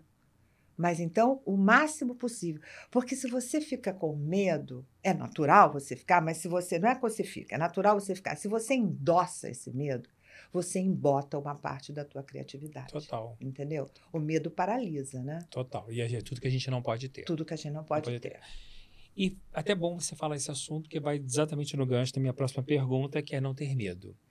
Eu sinto você até uma mulher realmente meio destemida, uma mulher de personalidade forte, delicada, mas forte nas suas opiniões, nas suas colocações. E sempre digo que você consegue dizer as coisas com educação, mas de uma maneira muito clara e objetiva, e eu gosto disso. E você fez uma novela onde você não estava feliz com a personagem, a personagem realmente não desenvolveu. Você quis ser honesta com você e até com o público, e você achou que decidiu que o melhor era não continuar na novela. Eu super te apoiei, porque achei que você estava certíssima. O personagem era completamente aquém do seu talento e dentro da história não tinha a importância e o autor não soube desenvolver.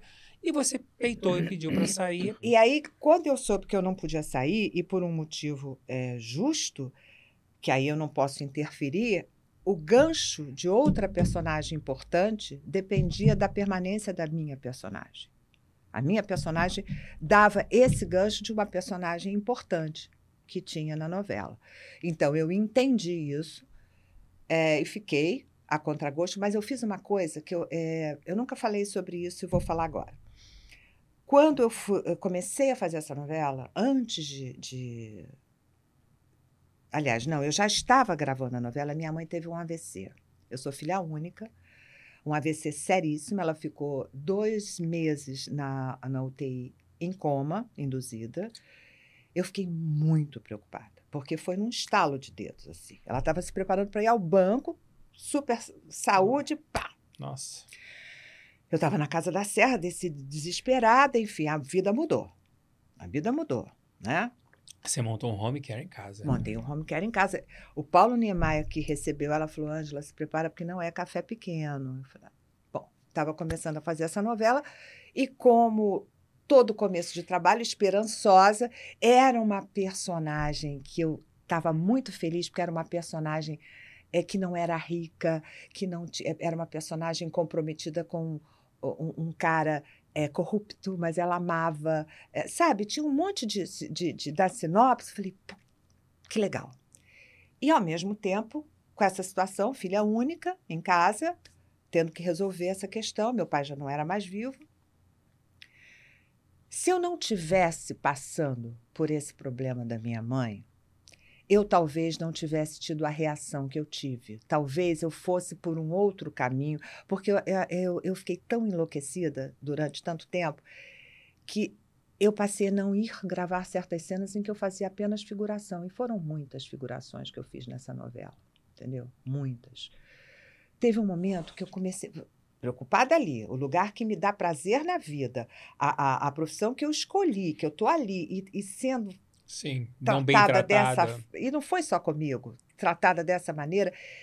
Se eu não tivesse aquele problema, talvez eu segurasse essa onda, fosse até o fim e nunca mais na minha vida ia querer olhar para a pessoa que estava me proporcionando isso como não olho. Acho que foi um, é maldade, acho que é maldade porque nós atores a gente fica com os- é tudo a flor da pele, nós Sim. somos um instrumento, sabe? E, e eu acho que isso é Não, e maltrato. Tem que respeitar a história. É Eu maltrato. tenho muito respeito E não foi só comigo, história, durante claro. outros personagens na mesma Outras novela. pessoas, inclusive, já passaram também coisas assim. É, isso, eu- na, na mesma novela É. também, entendeu? Assim, cada um que cuide da sua neurose, cada um que pague seu terapeuta, mas cuide-se para não fazer o outro sofrer a tua doença. Perfeito. É isso. Perfeito, muito bom. Inclusive, falando isso, vou, vou puxar num outro gancho.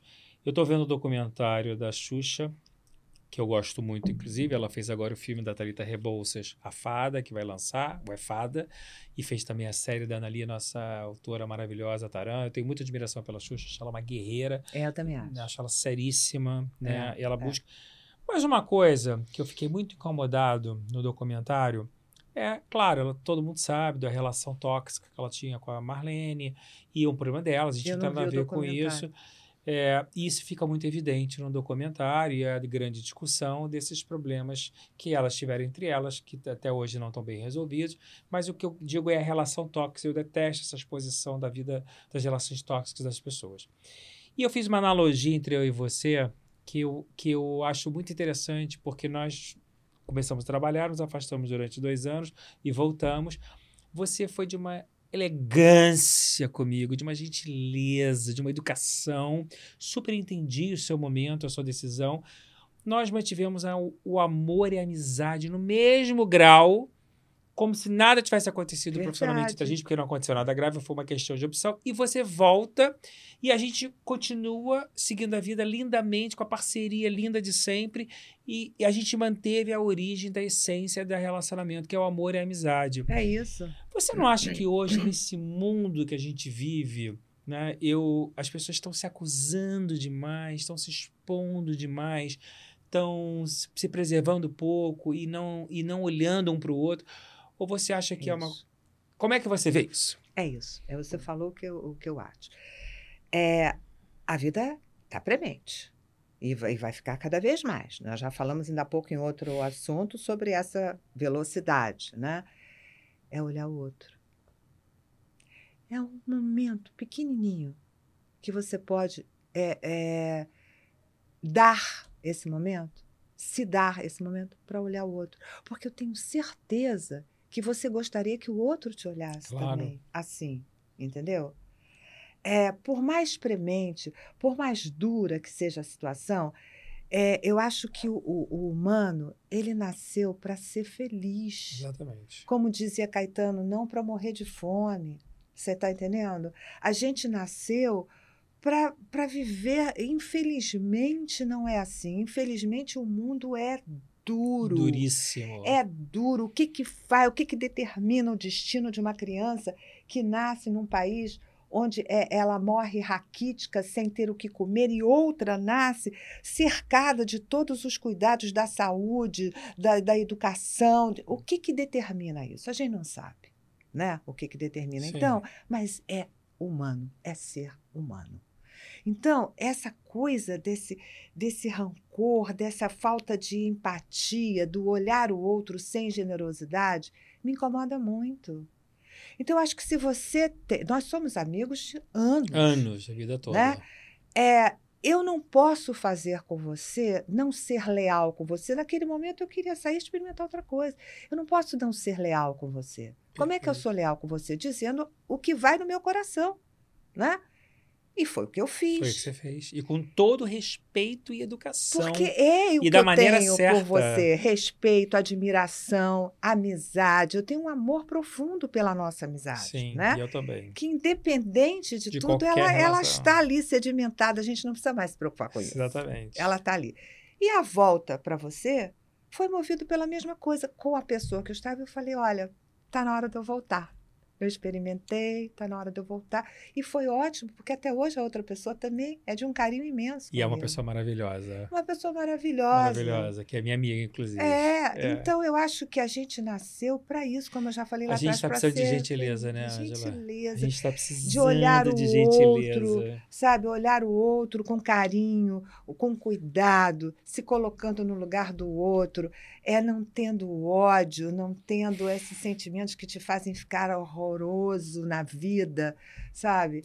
É, a vida é para a gente ser feliz, a gente precisa ajudá-la. Ela é para a gente ser feliz. E falando nisso, você teve um momento da sua vida difícil de saúde, que você tomou um susto, que você superou, graças a Deus ficou ótimo. Como é que você, quando você teve, acho que foi, no- se não me engano, acho que foi no ano 2000, se eu estiver errado. Foi 2001, porque 2001. foi logo depois eu, eu comecei a namorar o Miguel, a gente está casado há 21 anos, foi 2001. Já tem 21 anos? Já. Quando você se depara com problema de saúde e você entra em todo o processo, você supera, como é que você trabalhou a sua carreira e a sua cabeça para isso, porque as pessoas têm uma sensação que a gente, o artista, de uma certa maneira, não tem problema, que ele vive feliz o tempo inteiro, que e a gente tem os mesmos problemas que todo mundo tem. Claro. A gente sofre os mesmos problemas que todo mundo tem. Agora, cada um sabe a forma de lidar. Inclusive, uma das coisas que eu preservo muito e que eu acho que a gente está precisando aprender é, hoje ali uma coisa muito interessante na internet de um psiquiatra falando que a rede social ela potencializou o sofrimento que as pessoas estão com necessidade de expor o sofrimento. Eu não sei se é por compaixão, eu não sei se é por alguma uma forma de buscar um apoio no outro para superar um momento difícil. Eu, particularmente, acho, e até por isso que eu estou até comentando esse assunto com você, não quero falar em si da doença, que não é o caso, mas é falar como o processo de superação, que eu acho interessante quando a gente se depara com o problema de saúde, como é que a gente vira o jogo, e também com a preservação daquele momento. Tem muita gente que tem necessidade de dividir aquela tragédia para ganhar apoio, e eu não acho que seja um caminho muito saudável. E pelo que eu me lembro, você na época foi muito discreta, se manteve muito discreta e as coisas foram se resolvendo. Eu queria que tivesse um apanhado dessas duas visões. Eu acho que poucas pessoas souberam disso. Estou contando alguma invasão? Não. Não, de jeito nenhum. Eu não tenho problemas de falar sobre, sobre as coisas. Porque também não tenho nada que, a esconder, claro. que traga constrangimento, que me traga ou que co traga constrangimento ao outro. Foi um, um, um exame de rotina.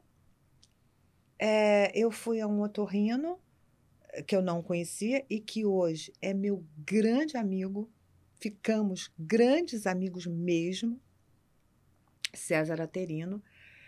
E exame, olha, sei que não, não. ele olhou assim e falou: Eu tô, tô vendo um abaulamento aqui nessa região, com aquela espátula. Nessa época ele tinha um consultório que é, era uma, uma, pequena clínica, que o irmão também era é, otorrino. Aí ele chamou o irmão dele, olhou e falou: é, Eu tô vendo um abaulamento aí. Queria que você amanhã fosse.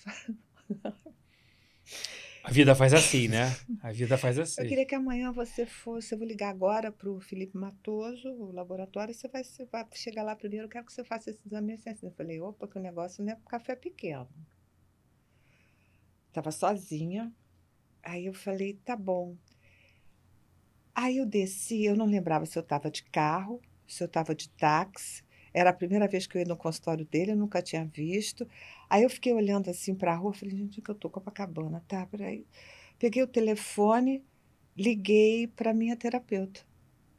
Na época eu fazia com frequência, né? Você ainda faz? Não, agora eu tô de alta. que bom.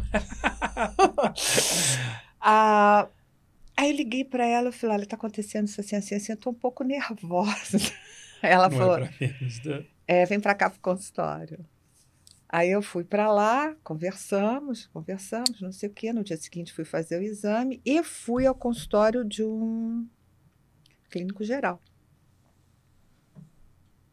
Olha, você tem um abaulamento, você tem um tumor na parótida, que a gente precisa saber se é benigno ou não. Fizemos o exame, ufa, era benigno. Aí depois veio a outra coisa. É, eu tinha que fazer a cirurgia assistida por um microcirurgião plástico, que foi o Tomás Nassif, porque não se sabia a extensão do depois. O que você iria tirar. Como é que eu iria ficar, entendeu? Como é que a coisa ia funcionar. Então foi um período de muito, muita tensão, muita tensão. E aí é, eu fiz a cirurgia, rapidamente, foi tudo assim, em duas semanas eu tive o laudo que era benigno, ufa. Graças a Deus. Né? Benigno, tá bom. Aí depois vem a coisa, como é que vai ser, como é que não vai ser. Aí o, o, o, o Tomás assistiu a cirurgia, eu falei, olha, eu quero saber a extensão do, das minhas possibilidades, da melhor para pior, para eu poder me preparar para as duas, né? Porque é um, uma coisa... Eu fiquei, Marcos, é, três meses com um pouquinho da boca é, um pouquinho torta, porque estava magoado.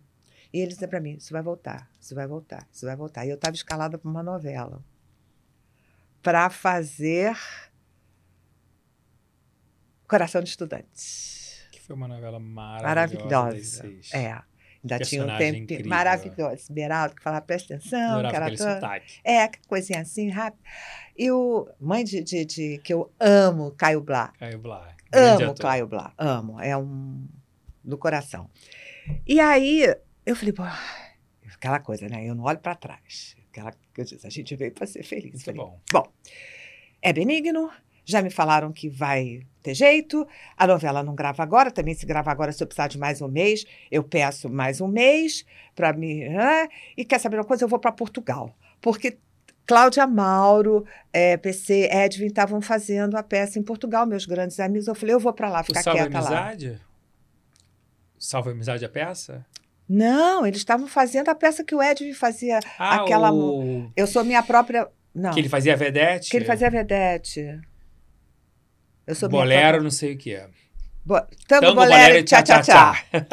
Eu falei, eu vou para lá, tem família lá, sempre vou a Portugal, não sei o quê. Eu falei, eu vou ficar com eles, eles já sabem, são meus amigos próximos, já sabem de tudo, eu vou ficar quieta lá. E fui para lá.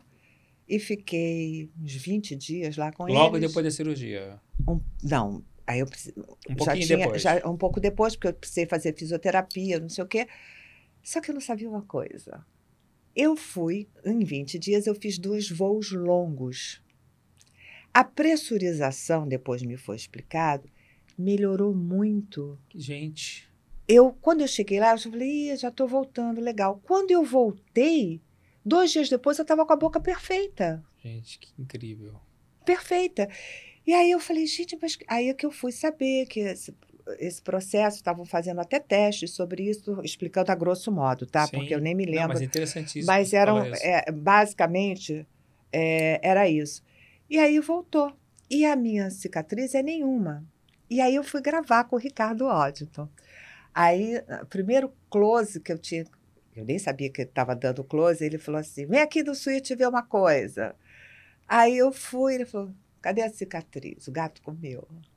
Tinha aparecia nada. Gente, Não parecia que nada com close. Então foi assim um período de grande tensão, né? Você tem religião? Não, eu não, Não? tenho religião. Mas você é cristã? Não, eu não, Não? tenho religião.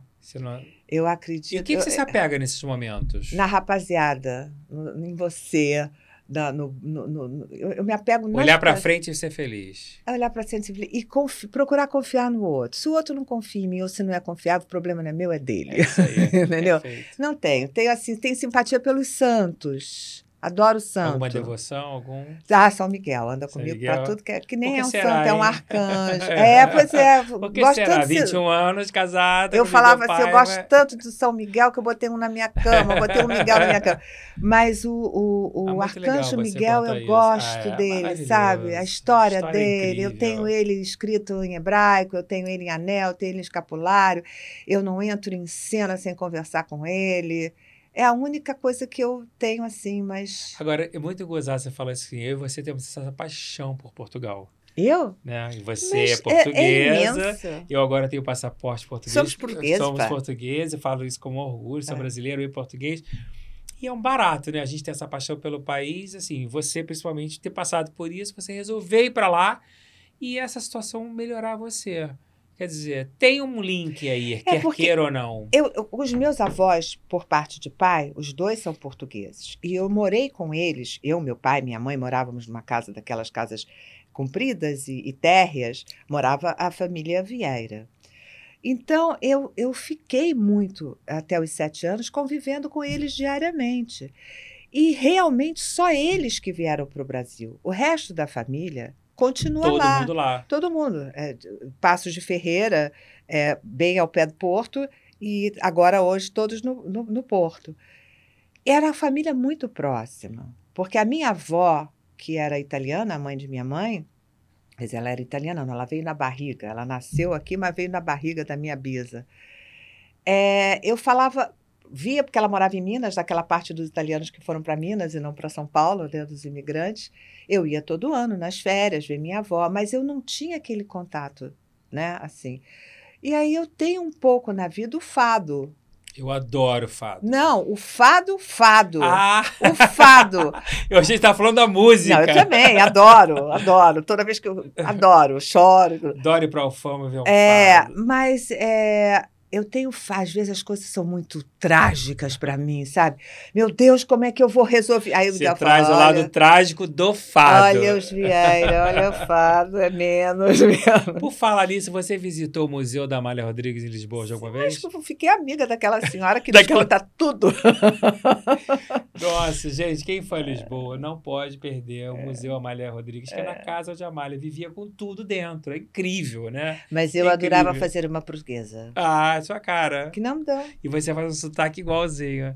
E agora Eu temos uma amiga em comum, né? Que é a Rosângela, que eu te apresentei. Tava trocando mensagem com ela agora, porque eu tô providenciando a cidadania da minha filha. Ai, que legal. É. Muito bom. Só, Nina não quis seguir a carreira de atriz nem um pouco, né? Ela teve a, Ela é do a- esporte, jo- foi jogadora de vôlei de esporte, é do- praia. é da e Programação samba. visual. É, ela trabalha como programadora. Que você ela é é filha gráfico. única. Você tem uma filha só. A sua mãe também foi filha única? Imagina, minha mãe tinha mais 12 irmãos. O- todos os seus parentes de Portugal são da família da sua mãe? Ou do Não, seu do pai meu também? pai. É do seu pai. A família da minha mãe é assim.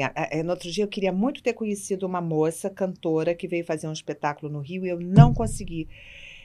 O meu, a minha bisavó era uma índia puri, de uma tribo Jura? puri. É, que tinha até uma. Eu, eu nu- nunca tinha visto aqui é, ninguém, e a coisa de uns cinco meses, quatro meses, eu vi no jornal uma cantora que era da, da raça puri. E a- essa é minha bisavó, casada com um espanhol. Meu avô. Gente, foi um mundo. Ramiro dos que, Santos. Que família né, do mundo. É. O meu avô paterno, materno é Ramiro dos Santos, é, dessa descendência índio com espanhol. E a minha avó é, materna é Cantarelli, é italiana. Aqueles italianos que foram para Minas, como eu falei, veio na barriga da minha bisa. Então é Cantarelli Ramiro dos Santos. Essa é a minha mãe. E o meu pai estão todos Costa Vilela Vieira. Que maravilha.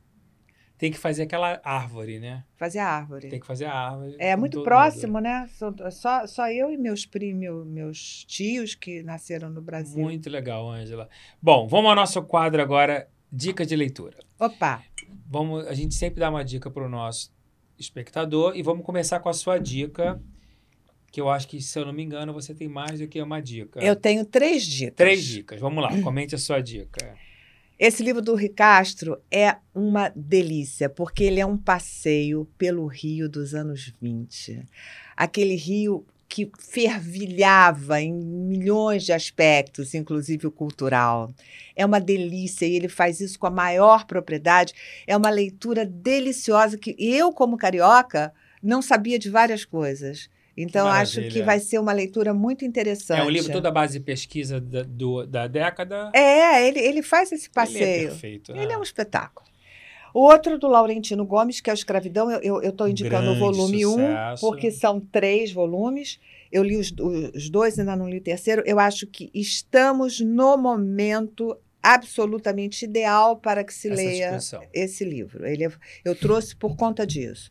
Ele é fundamental. Nós temos, historicamente, um tempo muito curto, historicamente, que nos separa da abolição da Sim. escravatura, mas um tempo imensamente longo para andar a passos de cágado como nós andamos. Uhum, então, acho que perfeito. esse livro Perfeito. é, é importante.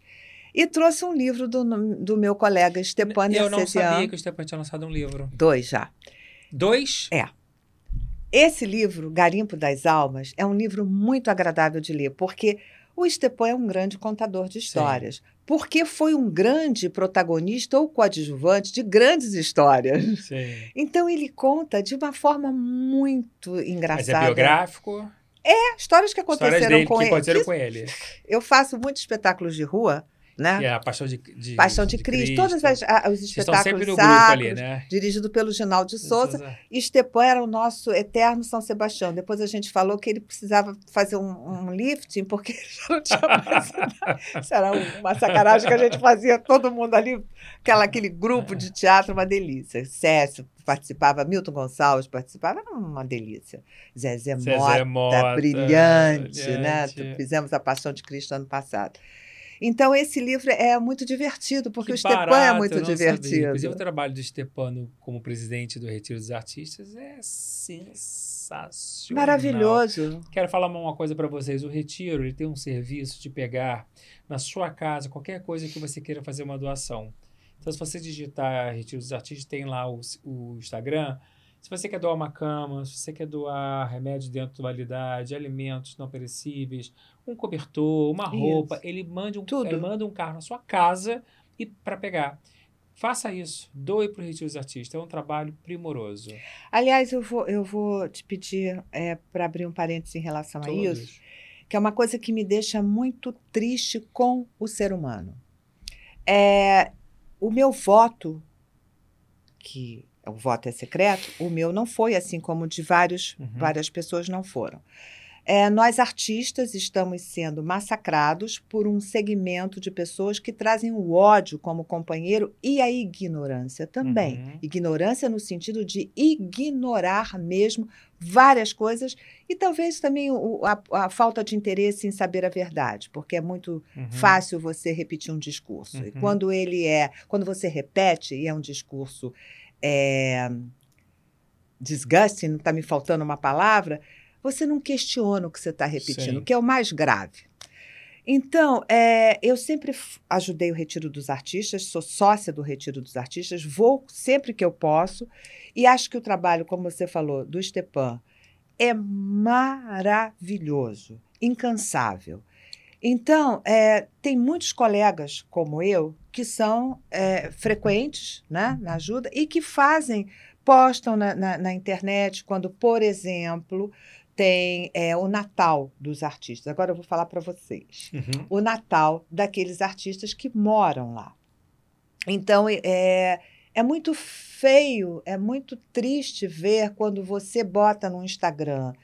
é, vamos ajudar quem quiser é, é, colaborar. Está aqui o, Pix para o Natal dos artistas que não podem mais trabalhar. Você receber recados assim, é, peça para o seu presidente.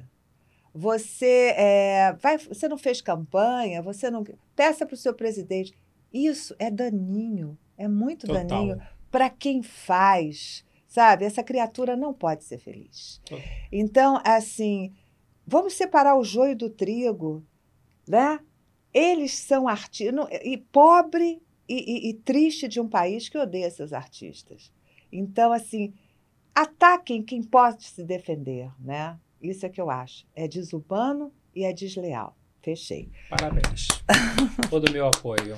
É Perfeito. porque é uma, um trabalho lindo. Perfeito, perfeito. Agora vamos à minha dica de leitura, que é uma homenagem a você. Será que você conhece? Hum, Esse livro eu fiz com a Joana Vieira quando ela tinha acho que 50 anos. Esse livro nasceu por sua causa única e exclusivamente. eu tenho muito orgulho, esse livro foi um grande sucesso. Você tinha 50 aí para comemoração de 50, não foi? Foi, foi. Por que, que nós fizemos esse livro? Porque todas as mulheres perguntavam, Angela Vieira, como é que você tem essa pele? Angela Vieira, como é que você tem esse corpo? Angela Vieira, como é que você é assim? Eu falei, Angela, vamos fazer um livro mostrando que 50 anos você é uma garota e vamos dar dicas.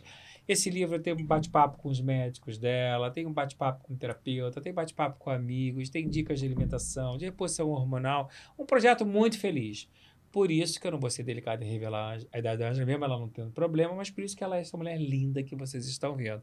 Por falar nisso, eu fiquei tão encantado em ver Lô Pierre com 80 anos, no aniversário dela. Espetáculo. Que espetáculo, né? Um espetáculo. Que fenômeno. Ela merece o título, é. realmente. Ela é a nossa verdadeira garota de Ipanema. É impressionante. E ela, te, ela tá linda, ela tá bonita, ela não tem nada agressivo que a faça Nada, tentar ficar nada. mais ela jovem. Não tá nada entendeu? artificial. Ela tá nada. linda. E eu quero, Elô, eu quero dizer pra você que eu sou totalmente do seu lado com a injustiça que você sofreu na abertura das Olimpíadas do Rio de Janeiro, quando a música Garota de Ipanema, obviamente que a Gisele Bündchen, uma estrela internacional, todo o meu respeito e admiração a esta grande modelo, mas quem tinha que ter desfilado a Garota de Ipanema é Quem você. tinha que- Riscado aquela Que passarela. riscada a passarela era a Elô Pinheiro, É.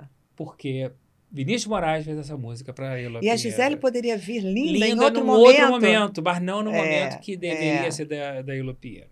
Bom, vamos seguindo o nosso papo, porque ainda temos muita conversa aqui pela frente. Você teve um momento da sua vida que eu era muito jovem, você fez muitas comédias boas, que eu gosto. Eu adoro O fazer Peru, comédia. que eu adoro. Um clássico. adoro. Você fez Salva Amizade, enfim, você tem várias boas comédias. O Brasil era um momento que tinha um grandes comediógrafos. Eu costumo dizer que acho que os últimos grandes comediógrafos de comédia mesmo, assim, óbvio, comediógrafos, assim, que isso que eu me lembre é a Juca de Oliveira ainda produzi o Caixador no Rio de Janeiro, Miguel Falabella, né? O Mauro Razzi. É, e- tinha Mauro Rá. né? Mas assim, esses grandes comediógrafos, né, das grandes, não vêm se renovando. E eu sou um apaixonado por uma boa comédia. Né? Como o, o, o a começar, 20 anos em cartaz. Era Caruso, Caruso, né? Caruso né? escreve muito bem. Muito bem. Eu tenho sentido saudades desses comediógrafos. Você também ou não? Muito. E agora, como eu sou muito amiga do Caruso, eu estou implorando para ele escrever alguma coisa para nós. Imagina. Porque nós temos um, um grupo de, de amigos é, que se vem com frequência, dentre eles o meu querido Edvin, com quem eu fiz três Um dos trabalhos. maiores em- atores Um dos maiores atores país, desse país. Edvin Luiz. É. E costumo dizer que essa- esse talento todo vem acompanhado da maldade que ele faz comigo quando a gente trabalha juntos, porque ele me deixa em cada situação. Porque ele é tão grande que ele faz tudo enorme, né? Não, ele, é me muito- dá susto, Ah, te dá susto? na coxia, ele faz coisas horrorosas. Durante o espetáculo? comigo. Ele faz coisas horrorosas comigo. Edwin, Gente. falei. Faz coisas horrorosas comigo. Mas é um grande É um ator, grande ator. um grande parceiro e um grande amigo particular. Sim. E, e nós somos muito amigos, Sandra Pera, Caruso, eu e Edwin, e a gente está enchendo o saco do Caruso para ele escrever uma coisa para nós quatro. céu, imagina uma comédia com vocês quatro. Pois é. Imagina.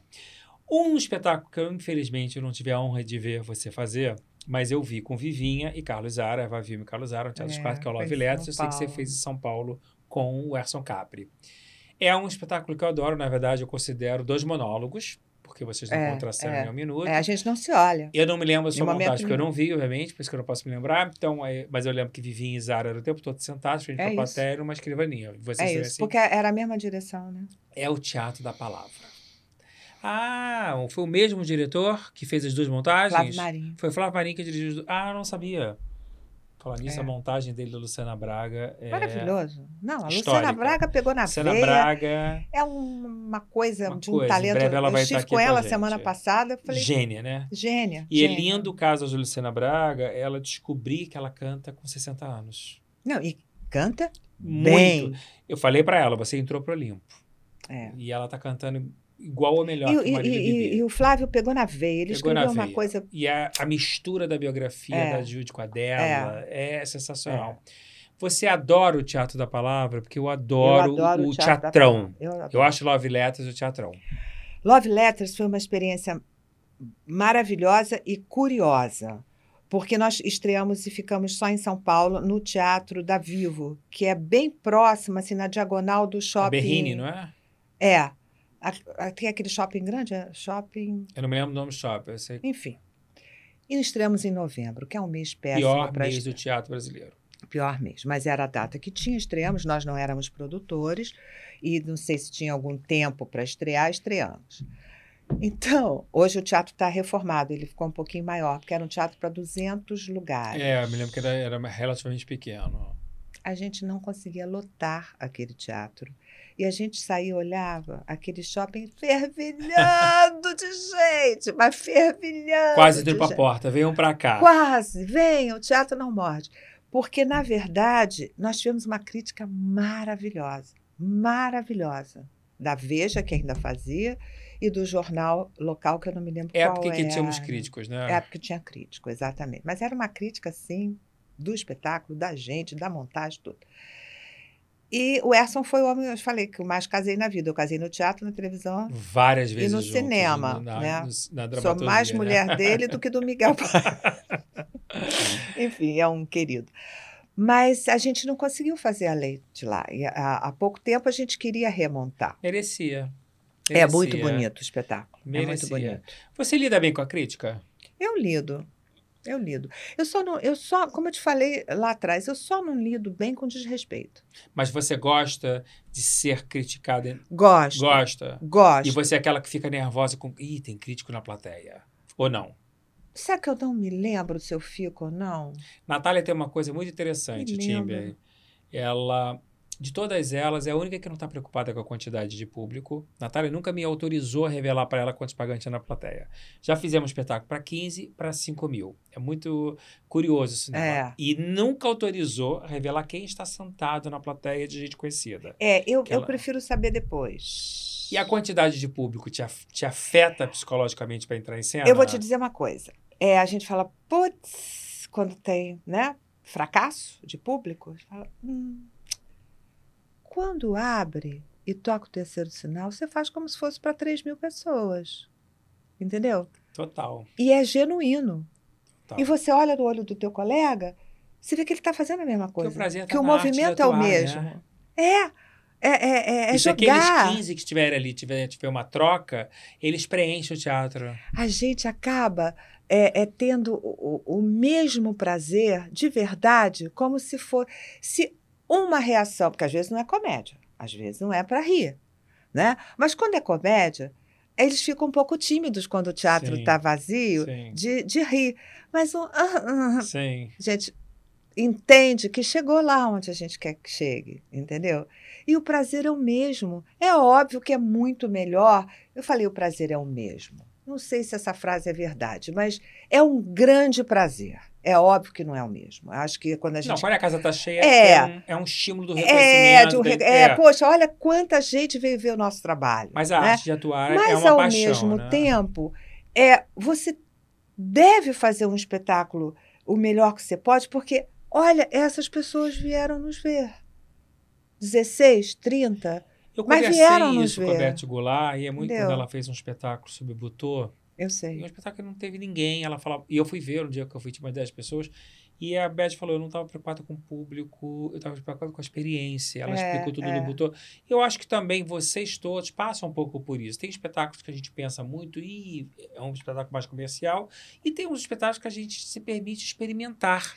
Pois né? é. E aí você também tem andamento do espetáculo. Porque quando o espetáculo é, é comédia e ele tem riso, você tem que respeitar aquele riso. O- aí você tem um andamento do espetáculo. Quando o público é mais duro ou menor, porque eles ficam tímidos às vezes de rir, né? Sim. quando são poucos, você apura um pouco mais o tempo do espetáculo, porque senão ele fica esgarçado. É, com certeza. Entendeu? Então você tem que também é, estar comu- comungando com a temperatura do público. E às vezes a gente fala, eles hoje estão odiando. É, hum, hoje a fratura Paulo e Nissete exposta. falavam muito isso pra mim.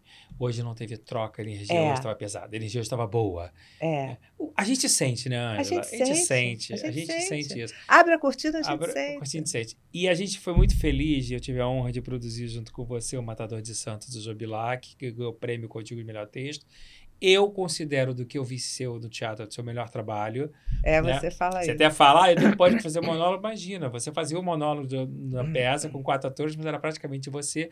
Uma composição sensacional. Eu acho que o Guilherme, Fo- eh, Leme te desconstruiu por inteira. Você embarcou naquela mulher com aquele cabelo, com aquele andar, com aquela voz, né? Gente, parecia uma cacatua. Era uma, aquela peru, era uma coisa. Você acha que é é o que seu melhor trabalho naquilo? teatral ou, ou é uma visão só minha? Porque eu sou completamente apaixonado por aquela mulher. São dois trabalhos que eu acho que foram, bateram assim em mim de uma forma muito é, especial. O Matador de Santas, e eu também não posso dizer que é muito mérito do Guilherme. Eu fiz alguns trabalhos com o Guilherme e adoro trabalhar E com vocês ele. têm uma parceria Uma parceria incrível. incrível. Incrível. Uma parceria incrível. Já fizemos como ator, que é a, a relação pornográfica, uma relação pornográfica. A Ana Beatriz Nogueira estreou no Rio, e depois eu fiz o Filé Mignon, que Ótimo foi a, ter foi a turnê, Turnê. foi Brasília e tudo. E eu sou muito admiradora da estética do Guilherme, da inteligência cênica do Guilherme, da cultura do Guilherme. Total. E a doçura também para até dirigir, né? Ele te leva para onde É, ele é. quer, amor. Ele está estreando, estreou agora de Adorim com a Vera Zimmermann em São Paulo. Ah, eu tô louca para pra ver, pelas também. fotos. Com é. certeza deve ser muito Que bom. Vera também é, um- É. é- é uma grande amiga dele, assim Muito. como a Holtz também. E eu vi você fazendo o, o espetáculo que ele dirigiu, você e o Antônio Negreiros. Ele fazia. ele fazia também, né? Ele foi para a China com, com a outra peça dele, que ele teve que ir, que com as meninas era Letícia, Denise Del Vecchio. Ele foi pra China? Ele foi para a China com aquele espetáculo. Como é que chamava? Que legal. Eu esqueci o nome. Eram três mulheres, três monólogos. Ele, aí por isso que ele teve que pedir a substituição a ele mesmo da personagem, que ele dirigiu e fazia, e o Antônio Negreiros entrou. Ah, eu não vi com o Guilherme, então. Eu Não? Vi, não, eu vi com o Negreiros. Aquele espetáculo, a, a, a, a Lindo figurinista demais. ganhou o prêmio. A, Aquele cenário, Ai, aquela que coisa Deus, eu linda. tô, eu tô ficando muito velha. Eu esqueci o nome dela. Qual é o nome dela? É uma figurinista maravilhosa. Beth Felipe. Uma é, fi- figurinista, não. Uma Cenógrafa. cenógrafa maravilhosa, maravilhosa. Premiadíssima. Natália Lana, não. Não. Ai, meu Deus, Tem que muita- horror. Daniela Imperdoável. Thomas. Imperdoável. Imperdoável mesmo. Mas faz parte. É velhice. Acontece. Ah, enfim, o, o cenário se mexia É. porque tinha e um aquele final, então, que as- que saía 1.500 aquilo. metros de de, tecido. plástico Ah. que se mexia, parecia um mar. Tinha um vento, né? Tinha um vento, tinha uns Pois é, tinha, por era baixo, uma né? coisa, aquilo demais. abria. E o Guilherme trocou, ele botou o público no palco No palco. e a gente no lugar do público. E trouxe você pra dança também, né? Que você dançava um pouco, te resgatou. É, essa sua elegância, essa bailarina que tá aí dentro. dança, eu gostava de fazer. O Guilherme sabe tirar isso muito bem das pessoas. E ele tira, né? assim, não te dá, você começa a entrar em crise, ele não te dá a menor atenção. Você gosta dessa relação do diretor-ator, no sentido de direção de ator mesmo, da interferência? Fala, Ângela, menos, olha pra cá, vai pra lá. Ângela, tá, ouve. Ou você prefere você ir fazendo e ele apenas te dando uns toques? Não, eu gosto de ser dirigida. Eu gosto do processo de criação. Assim, e eu sou às vezes meio tímida, você sabia? Jura? Em cena? Não, no processo de criação. É. Durante os ensaios? É, é muita, é- eu sou muito crítica comigo, muito crítica. E isso às vezes me atrapalha. Então, eu às vezes quero dar e, e não sai. E, e aí eu começo a ficar nervosa, porque, eu, Gente, porque nunca eu gosto de ser dirigida. Eu falo assim, meu Deus, se eu não der, ele não vai saber. Ou ela não vai saber, quem estiver me dirigindo. Ou não vai dizer tá bom, ou vai dizer tá mais, ou vai dizer menos, né? Mas é um processo que eu, perdão, eu começo assim, depois eu vou Se ficando, soltando. vou me soltando, mas o Guilherme não teve isso. Mas se o diretor te leva para um caminho que você não acredita, você questiona ou você executa o que ele está te pedindo para experimentar? Eu experimento. Eu experimento. E aí também tem a nossa coisa, a nossa intuição, né? Que a personagem é sua. Sim. A personagem passa a ser sua.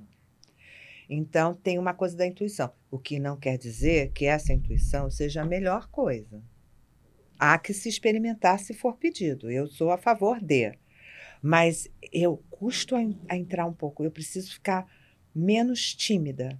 Que interessante. Agora, você vê que loucura eu ter timidez com aquela coisa fechada, com a pessoa que está ali comigo. Não tenho timidez com o público, não tenho timidez. Eu sou uma atriz que se joga, mas no processo de criação eu fico. E essa timidez, ela acontece tanto no teatro como também na televisão? Não, televisão no- não. Televisão não. Não. É- Televisão é não, até do teatro, é o tempo de processo. ter fricote. É, porque a televisão. Porque, ó. é. Vamos dá. então ao quadro é, dos mandamentos, porque eu quero muito saber a sua opinião, se você concorda ou discorda dos meus mandamentos. No meu livro Ser Artista, é, eu fiz os 15 mandamentos, aí o Arnaldo Bloch fez muito sucesso, as pessoas gostaram muito, que é- são os mandamentos que eu considero importante para um ator né, profissional ter na consciência dentro do desenvolvimento da carreira. Eu vou botar de 5 em 5, eu vou ler. Você pode concordar com tudo, discordar do que você quiser ou até me sugerir coisas. Tá bem. Tá? Vamos aos cinco primeiros. Amarás a arte sobre todas as coisas, não tomarás o nome das estrelas em vão, santificarás teu espetáculo e teu público, honrarás teu texto e sua fala e não matarás o talento. Sim, o primeiro, claro, né? Porque é o que a gente escolhe na vida. Não tomarás, acho engraçado isso. Não tomarás. Não fale mal das colegas. Verdade, guarde para si suas coisas. Às vezes você pode magoar a pessoa sem ter, mesmo sem ter intenção. Ou seja, segura a sua onda. É, santificarás teu espetáculo, teu É. público, claro, estamos ali para isso. Honrarás teu texto, fala sim, com algumas vezes a gente bota umas coisinhas que outra ali, mas nada que seja desrespeitoso. E nada que mude a estrutura. Não, de jeito nenhum. Então você concorda com tudo que está aí? Não matarás o talento? Como assim? Isso eu não entendi isso. É porque você às vezes pode se auto-sabotar. Você tem o talento e você tem que honrar o seu talento. Tem muito ator que tem talento, Hum. Mas ele se perde na vida ele mata o talento. Ah, importante mesmo isso. É quase que uma inteligência Ou emocional. Ah, é. Ou É ter seja, inteligência fique atento emocional. a você mesmo. Definiu. Adorei. Meu próximo livro vou botar essa dica. Vamos ao segundo quadro. Não cometerás atos mesquinhos. Claro, Não roubarás a vida. cena conscientemente. Claro, Não mentirás na rede. claro. Não cobiçarás o papel do próximo. Mais ou menos. Adorei a sinceridade. Respeitarás tua vocação. claro. Que não é- às vezes você não cobiça de propósito. Fala, ai, adoraria fazer É essa inconscientemente, personagem. né? Com todo Mas respeito. não é com uma energia é para falar. maldade. Sim. Tomara que o coleguinha fique resfriado. Sim. Não é isso, entendeu? E vamos ao último quadro, então. Adorará a formação, não explorarás teu filho, dominarás teu corpo, lutarás por causas e não te compararás. Vamos lá. O que, que é adorará a formação? É você idolatrar a formação, você ter consciência de que como é importante você se preparar na vida. Ah, né? sim, sim, sim. Sim, para tudo Pra na tudo. vida. Porque independente falo, da carreira. Não basta só ter o talento e a vocação. Você tem que sentar numa mesa. Se você, ok, tem atores que falam assim: eu não gosto de fazer teatro, mas não dá para você não ler Shakespeare, concorda? Claro. Não dá para você não conhecer a obra do Nelson claro, Rodrigues. Não dá para você conhecer quem são os nossos grandes comediógrafos, quem são as lógico. nossas referências de autor. E tem ator que faz, vai executando, mas ele não estuda. Caiu de paraquedas, tirou, né? E eu acho É, que em forma- algum momento ele vai ficar numa lacuna. vai ficar em algum momento vai ficar uma loucura. Então eu acho É, que a formação tem que ser idolatrada, tem que ser adorada nesse É. sentido. Porque mesmo que não seja isso aconte... Eu não tenho uma formação é, de teatro Mas você buscou a convencional. carreira, desenvolvimento da eu carreira. fui fazendo e aprendendo, fazendo aprendendo. e aprendendo, fazendo Exatamente. e aprendendo. Entendeu? Por isso que você atua no teatro, no cinema e na televisão. Então, claro. ma- mas é importante que, assim, e eu tive sorte de trabalhar com pessoas muito talentosas e muito importantes, e eu comia com os olhos o, o que as pessoas Sim. faziam e abria os ouvidos para. Cécio, como eu te falei, falou, vai ler isso, vai ler aquilo, vai ler. Lá, lá, lá. Então, eu tive bons, bons anjos de César fez um guarda. espetáculo com a Tônia Quartet, que era maravilhoso. Ah, maravilhoso. Maravilhoso. Maravilhoso. Alguma mais observa alguma mais Não observação explorarás mais? teu filho? Não, não vou explorar minha filha nunca. Isso é, não pra vocês, isso é a mãe de ator mirim que eu coloco. Não Ah! explore seu filho comercialmente. Mãe de ator mirim. Eu sou a favor, Ângela. Segurem as suas. Criança, pra mim, tem que estudar e brincar. É, é. Não é a, rim, é a É. rima de família. É. E tem que saber se ela tem talento e vocação para seguir. Muitas vezes é o É. desejo do pai ou da mãe. É, não, há que ter, eu tô falando sério agora, há que ter cuidado, tem que porque ter cuidado. é, é, é criança e você é responsável por aquilo, Com certeza. o que elas ouvem, o que elas passam e o que elas veem. É, é, há que ter muito cuidado Muito. e respeito com, com uma criança, de verdade. Dominarás teu corpo. Isso eu vou tirar onda. A vida inteira, né? Aquela que tira onda. Lutarás por causas sempre Sempre. e não te compararás. Não, não é inteligente. Que é uma das minhas maiores lutas. Não é porque às vezes as pessoas se comparam demais. Por que comigo e não com Por que não é inteligente, né? Não é inteligente porque cada um é um. Eu acho que você pode é, olhar o outro, o que ele tem de bom, você perceber e ver se você também tem. Isso aí. Se você pode aprender. Mas comparação, eu acho que não te leva a é lugar maléfico nenhum. demais. Não, é, é- é- está, fica uma, uma coisa estagnada ali, Perfeito. patinando no gelo. Nossa, adorei suas análises. Adorei.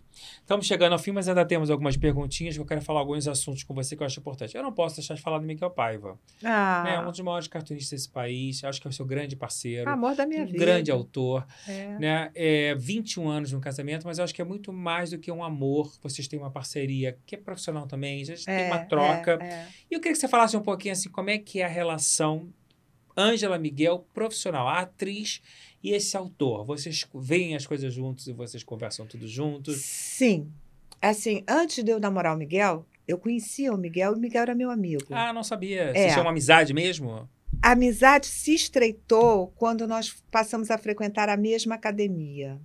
Aí nós ficamos amigos mesmo, sem o menor interesse. Eu solteira, ele ainda casado, ele se separou, continuamos assim amigos, mas muito amigos, muito amigos. Interessante. É. Então, eu era fã do Miguel, de- desde sempre. antes de ser amiga dele. A rádio, quem não foi fã Quem não da foi fã da Radical Chic? Quem né? não foi? Do gatão da Do Radical. gatão na é, meia-idade. Quem né? não foi, né? E ele teve. Miguel publicou na Itália outra, outras personagens que não vieram para o Fez a exposição agora em Brasil. Portugal. Fez uma exposição que foi indicada pela Time Out como a primeira coisa a se ver dentre 50 no, no E mês. para quem não sabe, É. isso é muito significativo É. em Lisboa. É. Muito. É que a gente tem um país que às vezes não. Olha, às vezes as coisas estão na cara, mas não vem. Mas, enfim. E então, quando eu comecei a namorar o Miguel, foi uma surpresa. Foi eh, num camarote da Brahma. A gente entrou Em amigo pleno carnaval. e saiu meio ficante, né? E, e eu estava com 50 anos, eu estava fazendo 50 anos. Ele fez o convite da minha festa de 50 anos. Eu dei uma festa bonita, você foi, né? Eu, eu fiquei doente. Você não foi? Você fez uma casa de festa, tive Foi. 40 graus nesse eu dia. achei que tinha foto com Não. você. Eu fiquei doente, eu nunca É, você não mais podia não esqueço ir. disso, que eu fiquei arrasado. É, foram os amigos, foi uma Você delícia alugou a uma festa. casa de festa, foi, todo foi. mundo falando nessa festa, eu tive 40 É, graus de febre delícia. nesse dia. 250 impressionante. pessoas, a gente É eu Regina mais Braga dançava minha como se vida. não tivesse Pois é. amanhã descalça, jogou. Era uma, foi uma delícia. E o Miguel fez o convite, enfim. Quando a gente começou a namorar, eu falei: meu Deus, isso não vai dar certo. Tem muita intimidade com ele, sei muita coisa da vida dele. Isso não vai dar certo, não. E até hoje a Cissa Castelo, mulher Nossa de Antônio Graça, que é minha grande amiga, fala ótima assim: imagina, chegou para mim e falou: Será que eu namoro Miguel Paiva? Será que eu namoro? Eu falava, garota, você é muito burra. Claro que você tem que namorar Miguel Paiva. E aí, enfim, e nós transitamos assim nas mesmas coisas. Somos. Miguel é dois anos só mais velho que eu, da mesma geração, temos alinhado o mesmo, mesmo pensamento político, mesmo pensamento para para os filhos. Pra... A gente tem muita parceria. E muita troca artística, né, Ângela? Muita. E muito tesão. que é importante. Eu costumo dizer isso, porque sempre que uma amiga minha que falou, tesão não, porque falou, nós somos muito amigos, a gente essa tesão não. Adoro a Ângela, que não tem hipocrisia nenhuma. É pá! Você, até falando nessa, nessa parceria, mas você tem uma relação muito discreta com as redes. E que eu gosto disso, até porque eu não gosto da superexposição, mas eu não vejo nas redes você fazer uma exposição do seu casamento. Isso é uma opção sua de você ser o mais low profile possível? Você É. gosta desse posicionamento? É, é. Porque eu acho que tem algumas coisas que eu, eu acho, particularmente, que não Que interessam não tem que ao público. dividir com o público, né? O público tem que É. dividir o seu trabalho, É, né? você faz uma, uma matéria, por exemplo, como a gente já fez. Eu, fui, eu fiz uma das matérias na minha Casa da Serra com a Angélica, eu fiz quatro programas estrelas. Quatro? Quatro. E não fiz o quinto porque eu não podia. Eu falei, gente, eu tenho que receber um adendo no meu contrato. eu era contratada na época. E aí, é, então, é assim, é, é muito. Eu não tenho essa, essa, essa ansiedade. A gente fez o programa lá em casa, mas era um programa que tinha um mote que eu não me lembro mais qual é, mas como nós estávamos lá, e aí o Boninho falou: ah, vamos gravar aí, é bonito o lugar, E verde. é tão lindo lá, né? É, muito Tão bonito. lindo. Mas a gente tem uma, uma, uma coisa muito tranquila, sabe, Marcos? bom. Ângela, o que, que você ainda não fez que você tem na sua cabeça que você fale assim, isso eu quero ainda fazer? Ou você não tem nada específico que você queira fazer, a não ser voltar ao teatro, ao palco, você tá louca para voltar, obviamente, está pesquisando, mas você tem, assim, uma personagem específico, algum texto específico, alguma coisa que você é, realmente você ainda fala, isso um dia vou fazer? Não. Eu tenho vontade, como você falou e sabe, de voltar ao teatro, porque eu não faço teatro há seis anos. Cinco para seis anos. É muito Já tem tudo tempo. isso? Já tem tudo isso. É muito É tempo. muito tempo Eu nunca nós fiquei que somos tanto tempo. teatro. Porque aí você tira dois da pandemia, Sim. mas Porque na história é o seguinte, eu deveria ter. Eu estava ensaiando um espetáculo quando começou a pandemia, é, com direção do Vitor Garcia Ah, a Peralta. Denise Delvecchio. Denise Del Vecchio, do José. Sinisterra. Um texto maravilhoso chamado Cerco de Leningrado, para duas atrizes. Maravilhoso. Nós ensaiamos durante um mês e meio na minha casa, trabalho de mesa. Já tínhamos alugado o espaço para levantar o espetáculo, ou seja, sair da mesa para a marcação no palco. Já tínhamos pago, nós éramos quatro produtores, eu, Denise, Sérgio e Vitor. É, E veio a pandemia. Veio a pandemia, a Denise ficava durante a semana é na minha Paulo, casa, né? ela é de São Paulo, ela ia sábado de manhã, voltava segunda de manhã. Dia 16 de março nós paramos. Já tínhamos o Sesc Ginástico, uma verba do Sesc e nunca mais conseguimos voltar. Porque se perdeu, a verba foi destinada para outra coisa E depois. cada uma para um lado. Cada uma para um lado. O ginástico entrou numa obra enorme. Enfim. Sérgio Saboia era o quarto, produ- eh, quarto sócio, produtor. Eu, Vitor, Denise e Sérgio.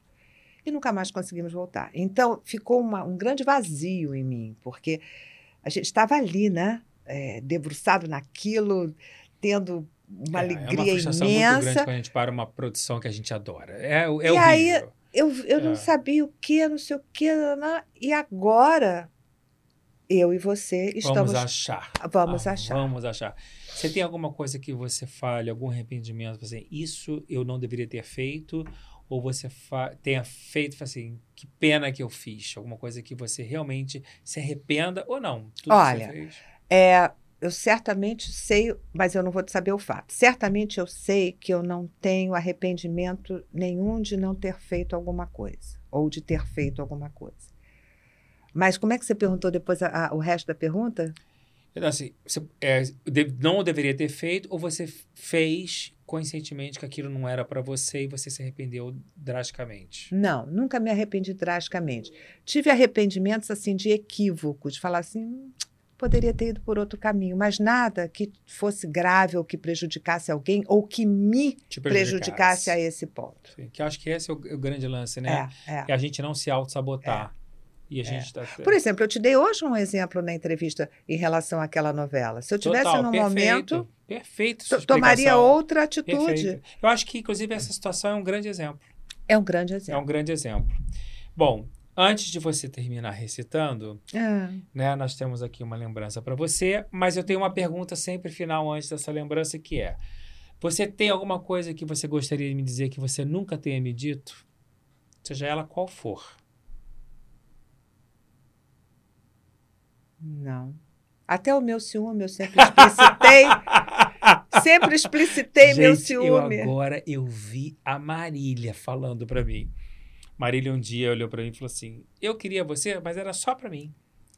Tá? Eu não cheguei a esse extremo. Ela era um pouco mais, né? Possessiva. Ângela. Mas eu sempre falei que eu tinha. Isso é para suas caminhadas Ah, na que é isso? a Eu nossa posso abrir? eco bag é para você abrir. Ai, que bom. A nossa eco bag para você comprar no Ai, que delícia. E eu uso mesmo, Usa sabia, né? mesmo? Porque Que eu, bom. eu, eu faço exercício E esse é o nosso amuleto que eu mandei fazer, que são as machos teatro, que é do nosso cenário, para te dar sorte. Opa, Que você lembre vai me dar. sempre da gente usando esse amuleto. É. Obviamente que as atrizes adoram receber. Claro. Esse é o nosso amuleto do amor para quem a gente quer muito bem. A gente quer bem a todo mundo, mas a gente tem os amigos sim que a gente ama de paixão. E a Ângela tá aqui e ela é minha amiga de paixão. E você Ah. sabe uma coisa? É, o que eu acho muito legal na nossa amizade é tudo na gente é natural, seja para um lado ou para o outro. A intimidade da gente pressupõe isso. Então é muito calma a nossa amizade. Amém. E para terminar, você vai terminar lendo alguma coisa. Eu quero saber o que, que você trouxe pra gente. Já peguei. Eu trouxe um- um- uma coisa micra, mas de um grande poeta que é o Leminski. Nossa, Leminski, gente. Que eu- Todo mundo tem que ler. Amo. E é uma coisa muito pequena, mas é tão bonitinha. Quer dizer, bonitinha não, é muito bonita. Eu eu adoro poesia. óculos. Adoro poesia. Inclusive, eu Ai. adoro, gosto da poesia contemporânea. Eu adoro a Lisa Lucinda. Elisa é um espetáculo. Você sabe desde quando que eu acompanho a, a- a É. Elisa? Quando o Rodolfo Bottino era vivo, tinha um Rodolfo restaurante chamado Madrugada, Madrugada em em Botafogo. Botafogo. Sorocaba, se eu não me engano. É, e a Elisa, Frequentei muito com a Isabela Garcia. Nós Isso. éramos todos muito amigos. e todos mais jovens, Todos os garotos. não tinha isso para ler, enfim. Mas era bom. Eu sem ver? óculos não sou ninguém. É porque eu tô de lente de Você- contato. Ah! A lente corrige a minha miopia. Quando eu tô sem lente, o míope enxerga de perto. Ângela, querida, então vamos lá. Vamos a poesia do Leminski. Tô louco pra ver. Vamos, é uma poesia pequena chamada A Lua no Cinema. A Lua foi ao cinema. Passava um filme engraçado. A história de uma estrela que não tinha namorado. Não tinha porque era apenas uma estrela bem pequena. Dessas que quando apagam, ninguém vai dizer que pena. Era uma estrela sozinha, Ninguém olhava para ela. E toda a luz que ela tinha cabia numa janela. A lua ficou tão triste com aquela história de amor que até hoje a lua insiste. Amanheça, por favor. Ah, que lindo, gente. Não é lindo? Bárbaro. Leminski, né? Leminski. Ângela, muito obrigado. Eu sabia que o nosso papo ia ser ótimo. Ai, que Né, bom. Você é uma mulher inteligente, brilhante, Imagina. objetiva, esclarecida. Uma conversa extremamente esclarecedora, muito, muito, muito produtiva, né? com muita verdade, como é a sua personalidade. Eu só tenho que te agradecer. Fica aqui meu carinho, minha admiração, meu respeito, né? meu desejo que tudo flua de melhor na sua vida, minha gratidão, porque eu sou muito grato a vocês, como eu falei, e meu amor acima de tudo, porque eu acho que sem isso a gente não é nada. Um beijo, eu te Marcos, amo. Obrigado. Eu amo você e muito obrigada pelo convite. Eu me sinto muito à vontade. É como se eu fosse assim da sua família. E você é da minha família. E vocês, até semana que vem, quarta-feira, às 8 horas, no Ser Artista Podcast, no canal do YouTube, em todas as plataformas digitais. Com certeza, mais um grande papo com uma grande atriz, um grande ator, ou um diretor, ou um roteirista. Seja lá quem for, você vai adorar. Um beijo.